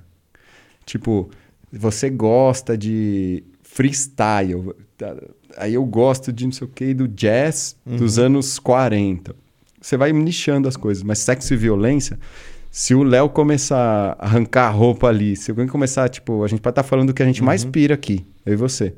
Mas se alguém começar a tretar ali, ou se alguém começar a transar parar, ali, a gente é. vai parar e vai olhar, tá ligado? E ele soube levar isso pro teatro do show. E ele fez uma doideira lá com o Alice Cooper, que eu acho, acho bem legal. O Alice Cooper tava bombando nos Estados Unidos e ele conseguiu levar para Londres. Iam fazer um show num lugar grande lá, só que, meu, tava chegando dois dias pro show e tava longe de esgotar os ingressos. Ele catou uma foto, mandou fazer uma foto, não sei se foi lá ou fez antes, do Alice Cooper. Acho que ele tava com uma cobra, enrolou, tipo, o Alice Cooper pelado e onde que tinha o pau dele, enrolou uma cobra, tinha uma doideira assim, ele deitadão, tipo uma Cleópatra, uhum. sabe, assim, naquele clima.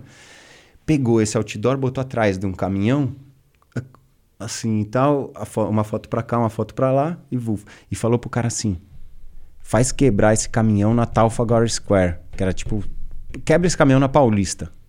Tipo, para lá e fala que deu problema na hora do rush. Uhum. O mano fez isso travou o rolê. Aí todo mundo começou a ver por que que travou a Trafalgar Square. Aí viram aquelas fotos do Alice Cooper pelado com as cobras enroladas, mano. Aquilo virou notícia no dia seguinte, que o caminhão parou e as fotos do caminhão era com o Alice Cooper. Aí o cara, mano, estourou o show. Porque ele falou, mano, nós tá fazendo sucesso nos Estados Unidos. A gente veio até a Inglaterra e da e Mia o show a gente volta com a notícia ruim. Aí já começa a miar o rolê lá no, nos Estados Unidos de novo, que a gente tá construindo. Aí o cara meteu dessa loucura. Caraca, velho. E ele, depois de aposentado, gostava de cozinhar. E ele falou: Meu, só tem Palmirinha nos Estados Unidos, sabe? Só tinha a, a, é, os canais mais assim. Era Ana Marias Bragas e Palmirinhas, o, o, o climão, uhum. assim. Pra, não pra um galera mais velha. Ainda. É, não tinha toda essa. Aí ele pegou os caras e falou: Meu, começou a fazer os cursos, as coisas, e falou: Meu, esses caras são, mó, são estrelas também. Aí ele começou a ajudar os caras a ensinar. Então ele pegou um cara, um cara já fazia um negócio tipo aquele mano do sozinho. O cara pegava o tempero, bem, bem, jogava nas coisas e falava bem, tá ligado? Aí o cara lançou uma linha de tempero, bem. Olha só, Bam, mano. Sabe assim, tal. Tipo, muito Cara, louco, assim. Você fala assim que o marketing é a cabeça de tudo, né? A é. alma do negócio, né? É. é saber vender, mano. Nossa, e... tem, tem, teve uma época que eu me eu muito em fazer marketing também para saber. Porque tudo é marketing, mano. Tudo é você saber vender um produto. Total. E tudo, tudo vira um produto, você acha? Sim, de, de alguma forma, de, acho que sei lá. Sim e não, né? A partir do momento que você tem uma relação comercial também com aquilo, você pode pensar na, que aquilo também é um produto. Eu acho que o, o balanço é você entender as coisas. A gente está trabalhando com arte, com música. A gente não quer deixar de viver disso, cara, porque eu também não quero viver de outra coisa para poder fazer música, tá ligado? Uhum. Porque senão vai ter uma vida meio medíocre também fazendo outra coisa. Então acho que você tem que pensar o, o balanço. Eu não gosto de levar as coisas para o extremo, sabe? Eu acho que essa coisa, essa dicotomia que a gente tem, bem e mal Sim. e tal. Eu gosto de pensar no yin e yang. Dentro da arte, tem um pouquinho de produto. Dentro do produto, não pode faltar arte. Sim. Entendeu? Uhum. Meio assim, a, tem que ter o, o pingo de cada coisa. E fora, tipo, dessa, desse music business, onde você procura inspiração? Você falou até do exército, de estratégias. É, geopolítica, estratégia, eu gosto pra caralho. É, tenho algum tempo acompanhado mais economia no geral, porque até porque isso foi bem importante para mim. Eu tive que ter um pensamento mais empresa fazendo as coisas com o Brasa. E pensar em empresa é pensar o dinheiro, tá ligado? E pensar o nosso dinheiro, porque assim, eu não posso depender da aposentadoria do governo. Hum, não, e eu não, não sei dá. se meu trabalho, eu vou ficar 30 anos fazendo isso. Eu não posso saber, o cara pode ir mais, menos, mais, menos. Uhum. Então, desde o do começo, eu comecei a ler educação financeira e coisa e tal. Então, tipo, hoje eu cuido.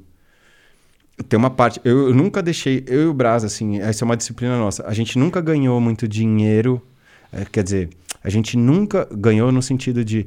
A gente nunca teve salário alto, uhum. mesmo sendo dono da empresa e poder controlar. O dinheiro que a gente ganhava, a gente ficava com uma parte muito pequena dela, o, mini, o satisfatório para a gente conseguir viver. Uhum. O resto era para reinvestir na empresa e para a gente reinvestir na gente. É, tipo, guardar a nossa Sim. aposentadoria. Então, falava assim, tá aqui, ó. Você tem 4 mil reais, eu tenho 4 mil reais esse mês. Só que nesse trimestre tem 30 mil reais para você e 30 mil para mim. Só que isso vai para um bagulho de investimento. Abre uma conta lá na XP, abre um bagulho, e comecei a estudar e fazer. Então, eu cuido do futuro dele, cuido do futuro meu. E aí comecei agora que a gente fez essa não separação, né, mas deu esse tempo, eu continuo sócio uhum. dele, cuido da empresa, mas ele está lá na White Monkey. Hoje quem investe na carreira dele é a White Monkey. Mas eu continuo, eu pago a empresa e tudo que sobra eu crio um fundo uhum.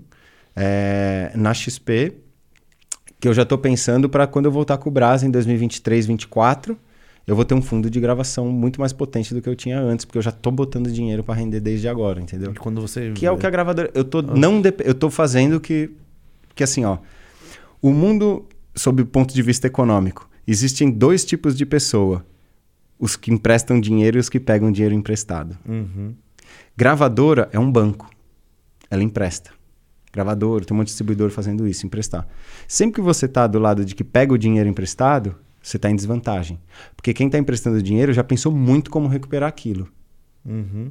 Então, o seu sistema de recuperação de dinheiro é muito grande. Tipo, anti, nas antigas, o, a gravadora te dava o advance, que eles chamam, né? Vamos dizer, te dou um milhão. Esse um milhão você tem que viver e gravar seu disco e me entregar a master. Você, é, o artista tinha de royalty, no, quando era disco físico, de 10 a 15% do royalty do, do, do, físico.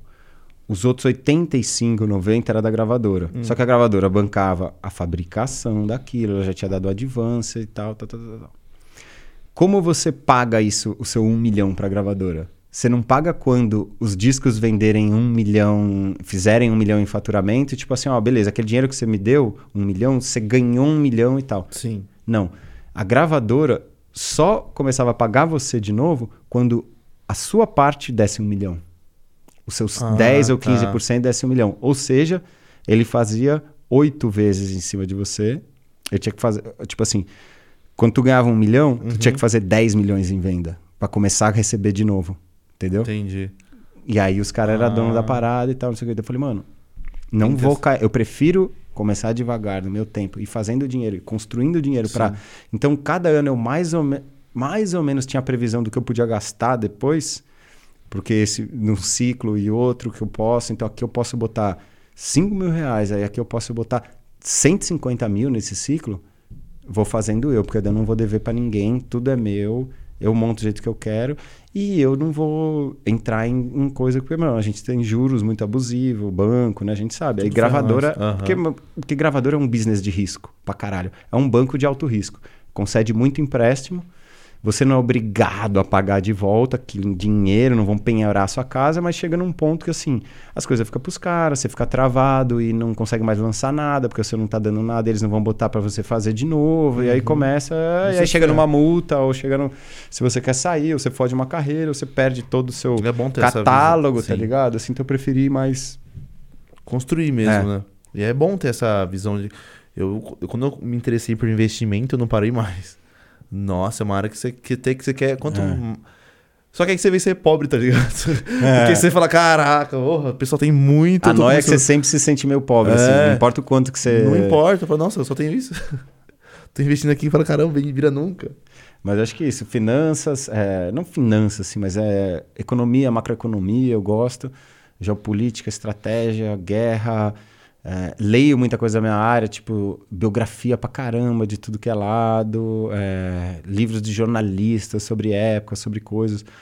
Gosto de ler sobre algumas outras artes também, que uhum. eu aprendo bastante. Gosto de ler sobre invenção, porque assim, eu gosto muito do pensamento analógico, que é a gente usar do entender o raciocínio de um lado e trazer para o outro. Tipo, hoje eu estava vindo no Uber, uhum. E aí falei, contei lá pro cara do Uber, o Ford, da, o cara que fundou a Ford, o Henry Ford.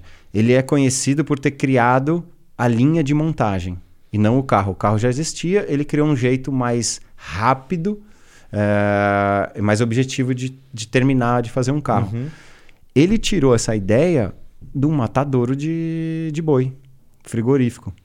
Porque um boi inteiro é um carro. Uhum. E os caras começam de chave a grandes partes, depois de chave em menores e menores e vai virando bifes. Ele fez um boi ao contrário. Então a gente Construir. pega a picanha, a gente ali. pega ali o acém, a gente pega, vai trazendo esse cara, depois você montou a perna, depois você montou isso, montou isso, saiu o boi lá do outro lado. Foi vendo um matadouro, que era uma coisa que já existia, assim, esse matadouro frigorífico, né? De chamar o boi ele sacou e criou a linha de montagem, que virou padrão Fabril, daí depois vem...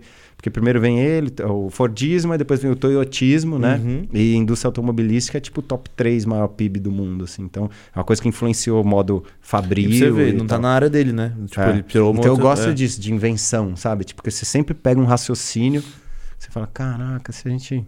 Hum, olhar para isso. Ou você pega o raciocínio do cara, assim, né? Então você fala, Trouxe para cá, é, né? Vamos sacar como você pode, com o raciocínio, se eu inverter o raciocínio, se eu girar para cá, se eu virar para lá.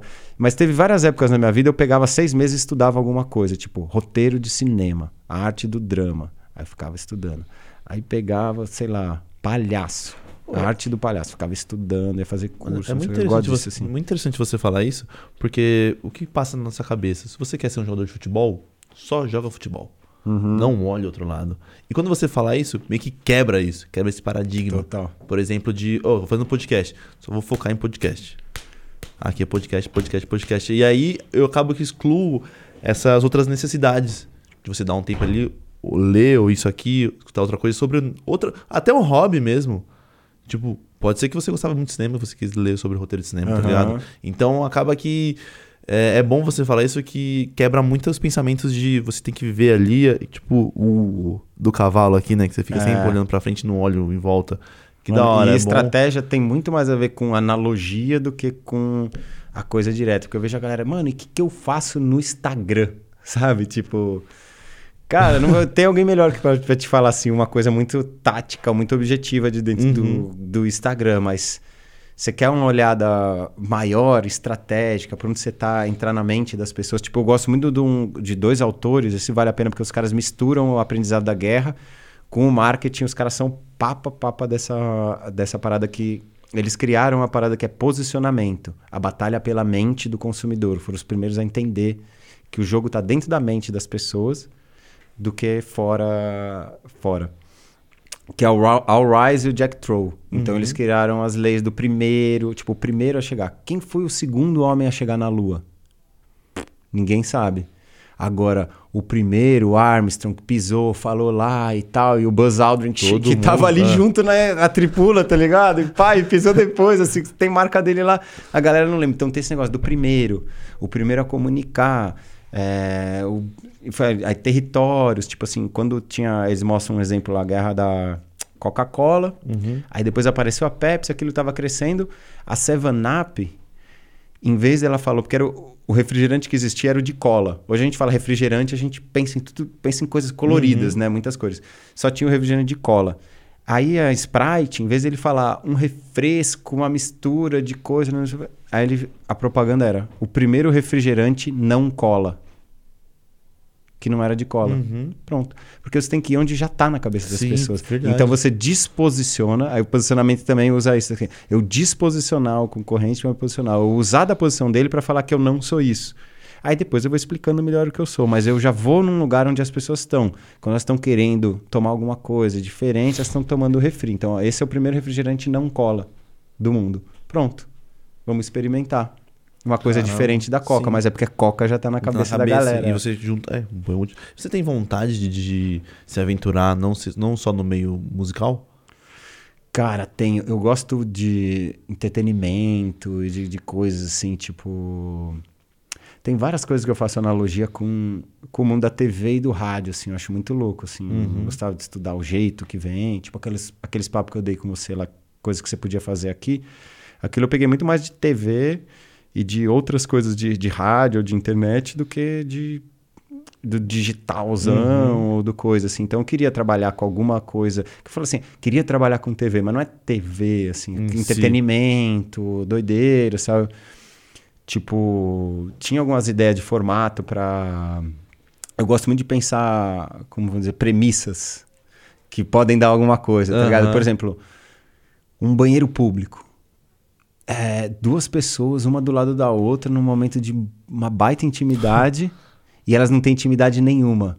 Será que nós não conseguimos criar alguma coisa daí? Criar intimidade na não intimidade, de repente, um papo sem as pessoas se ver que parece um confessionário, ah. né? Tem a pá, fechando aqui e tal. Como é que sairia uma. De que repente, que sairia um, disso? É, um, um podcast do Caguei pro que você disse. e tu fazer um podcast que o cara nem te vê e, e sei nem lá, tá ligado. Tu passa o jornal por baixo, fala, ô, oh, pera que tá fazendo uma palavra cruzada, me ajuda aqui, né? Sabe? Qual que é seu signo? Tu lê o signo do mano, tu não vê, vê a pessoa, tudo. é, de repente... Mas seria da hora, né, mano? É. Tipo, também te desafia isso, né? É. É, é que nem se jogar em outras áreas também é muito bom, né, mano? Tipo você... um documentário, fazer uma coisa assim, fazer... Vira e mexe, eu tenho umas ideias assim. eu dou uma notada, mas não, nem sempre dá pra ir tudo pra frente. Você tem contato com o pessoal do Quebrando Tabu ainda? Tenho, Porque tenho. ele tem essa pegada, né, de meio que noticiar coisas assim, tipo documentário e tudo mais. Eu, é interessante tem, tem. o trabalho dele, é. deles. É legal. É um grupo gigantesco, eu acho, não sei como que é. Não, é bem legal. E o negócio tomou uma forma porque era só pra ser uma rede social do. Nossa, divulgar o filme. Os caras continuou, virou tipo uma não rede é da. regra, mas eles jogam. É, é grande, hein, mano. É. Mídia Ninja, quebrando tabu. Tem uns, uns canais é. muito eficientes. Rapaziada, eu perguntei pra eles lá, faltou mais uma que você falou que queria falar. Que não falou. Ah, é boa. Alô? Alô, é da Tim? Seu irmão chegou aqui na live também. Ah, ele falou assim: É verdade que você escreveu várias cima do Brasa, incluindo o poema do Rogério e pensamento inverso. Fala pra ele voltar ah, lá. Olha, ele, ah, ele abriu, fala, ele abriu. Ele abriu agora. Fala. Boa.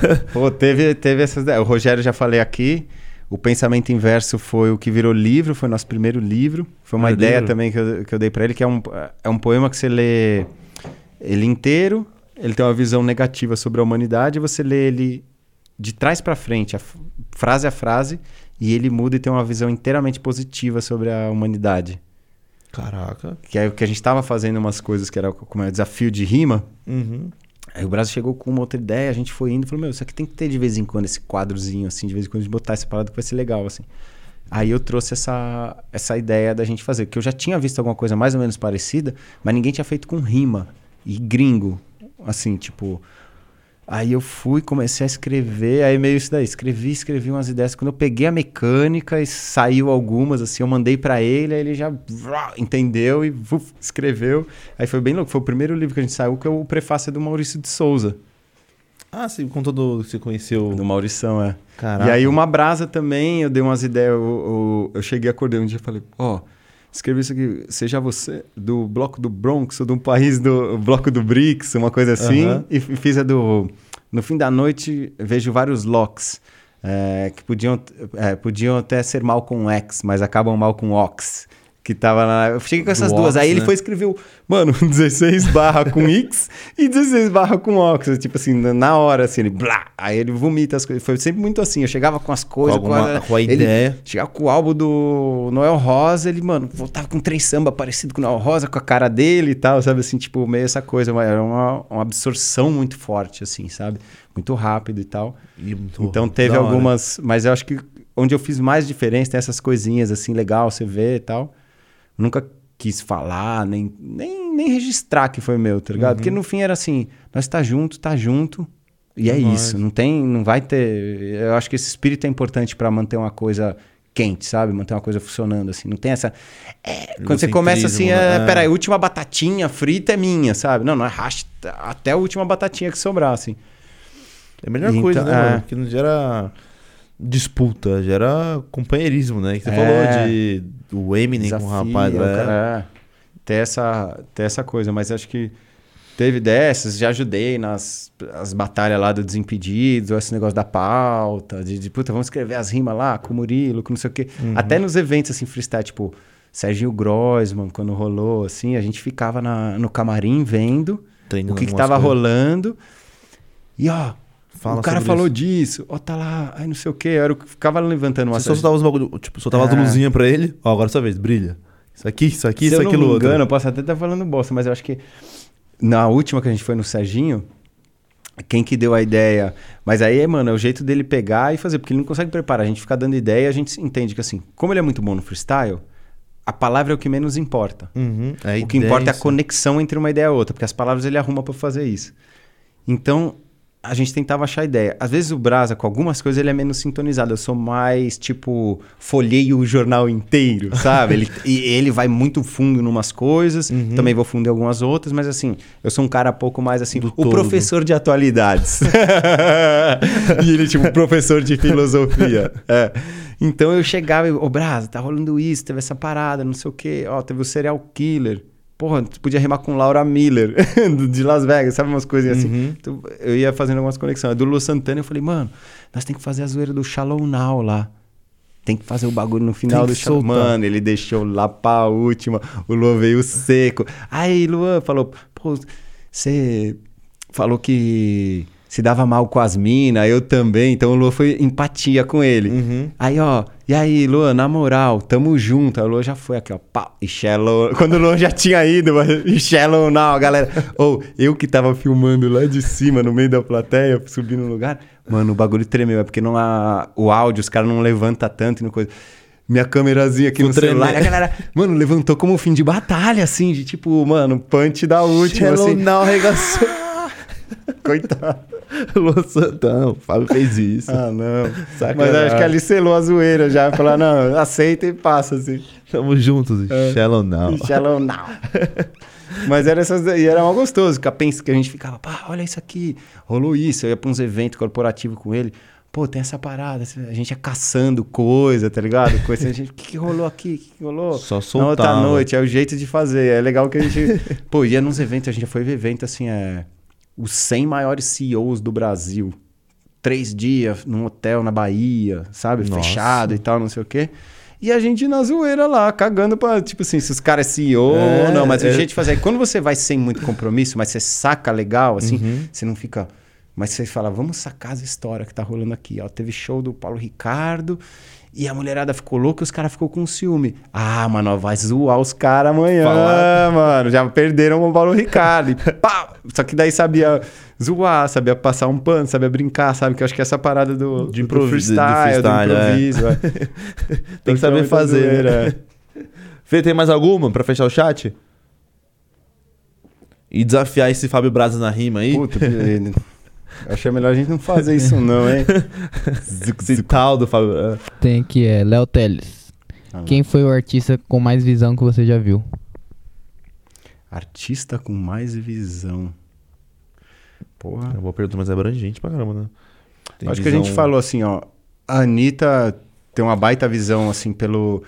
Ainda mais o quanto o Brasil bloqueia de visão, o quanto o Brasil é virado de costas para América Latina, o quanto o Brasil, né? Eu acho que é uma baita visão. Agora, eu tô vendo esses caras que estão por trás de artista e é essa junção dupla é uma visão foda. Tipo, o Poladian com o Ney Mato Grosso. O o Eminem com o manager dele, sabe? Tipo, eu acho que essas, essas coisas são muito, muito foda. O próprio D2 com o Lobato. O Lobato falou que, meu, ele tava com o Planet, e aí ele tava pegando o D2, o D2 ia fazer a carreira solo. Hum. Ele falou, mano, você tá falando de legalização da maconha aqui, liberdade de expressão e tal, só que tu fuma um no Andaraí, só. Da hora. Só que tu tem que saber, se tu quer falar de legalizar, a gente tem que saber ter propriedade no assunto. Mandou o D2 ficar 10 dias na Holanda. Foi com ele lá, ou mandou o D2 e falou, lá. mano, vai lá ver como é que é um país legalizado. Não é? Vai fumar pra caralho, vai ver. Funciona assim, a galera fuma, não fuma na rua, como é que é, pode isso, o que, que não pode, sacar, coisa. conversar tal. Ele fez isso com a Pete, mandou ela pra Nova York, tá ligado? Eu acho umas puta visão. Aí você já tem uma pessoa que tá no caminho, que é boa, que não sei o quê. Eu acho que essas, esse tipo de, de visão é. que soma até, até muito louco, porque você fala assim, mano, você é um empresário, aí tu vai gastar dinheiro, em vez de botar no álbum, no marketing, não sei o quê, o cara viajar. Falei, caralho. Eu até tinha um pouco dessa visão, mas eu, na minha. No meu mundo, entendi que eu não poderia muito fazer isso, assim. Até te falar, putz, isso é muito ousado. Quando eu vi o cara falando, eu falei, puta, é essencial, velho. O que, que eu vou fazer? Na UI, Jamaica, mas a Jamaica tá cara, vamos pra São Luís do Maranhão. Gostei de falar. Nós vamos ficar, vamos dar um rolê em São Luís, tipo isso assim. Tem que saber da parada. Já tá com alguns planos com o Naui já? Tamo, velho. É. Será que eu posso Solta falar uma- alguma coisa? não sei, aqui? Você, pode, você que sabe, seu cara. A gente tá vendo uma. A gente tá Não, numa assim, conversa. de jogar ele pra ali em algum lugar aí. É, a gente tá numa, numa parada de. Queria dar um salve pro Joey, Joey Jr., que tá produzindo comigo na UI. O Tazo, que é um grupo pop, e a gente tá fazendo um grupo de composição que é o Track and Hook, que a gente tá trazendo um método da Suécia, o método que os suecos levaram para os Estados Unidos e mudaram a forma de compor lá, a gente tá trazendo para cá para fazer. E, e aí com o Naui vai vir umas coisas muito legais pro, pro ano que vem, porque a gente vai puxar lá pro lado do, do reggae, que é onde ele sempre foi mais próximo, tá ligado? Gosta pouco, né? E a gente tá no. Tem, uma, tem um, um negócio rolando legal que, assim, pouca gente faz, a gente foi atrás, tá numa.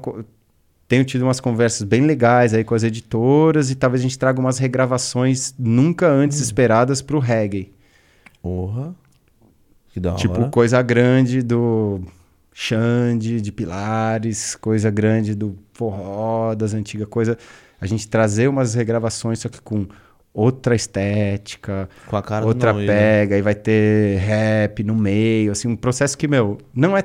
É mais difícil do que você pensa e mais complicado do que você imagina. sabe? Eu quero muito ver, eu sou muito fã do É Naui. mais fácil. Mas Como tá, artista e como tá doido, pessoa. velho. A gente tá, tá curtindo pra caralho. Pegou um desafio legal, assim. E eu gosto de construir isso, assim. Pegar com o artista. Vambora, vamos, vamos ver, vamos ver. Aí você pensa um monte de coisa. E faz lista e risca coisa. No outro dia você fala, cara, isso aqui ficou, parou na minha cabeça. Isso aqui ah, caiu, é, voou, era areia. Uhum. E esse é o dia a dia um pouco, assim. Porque você tá mapeando mundos que não existem. Vamos dizer, a partir de mundos que existem, Aham. sabe? É meio uma, uma doideira assim. Então você tem que estar sempre vai e volta, vai e volta.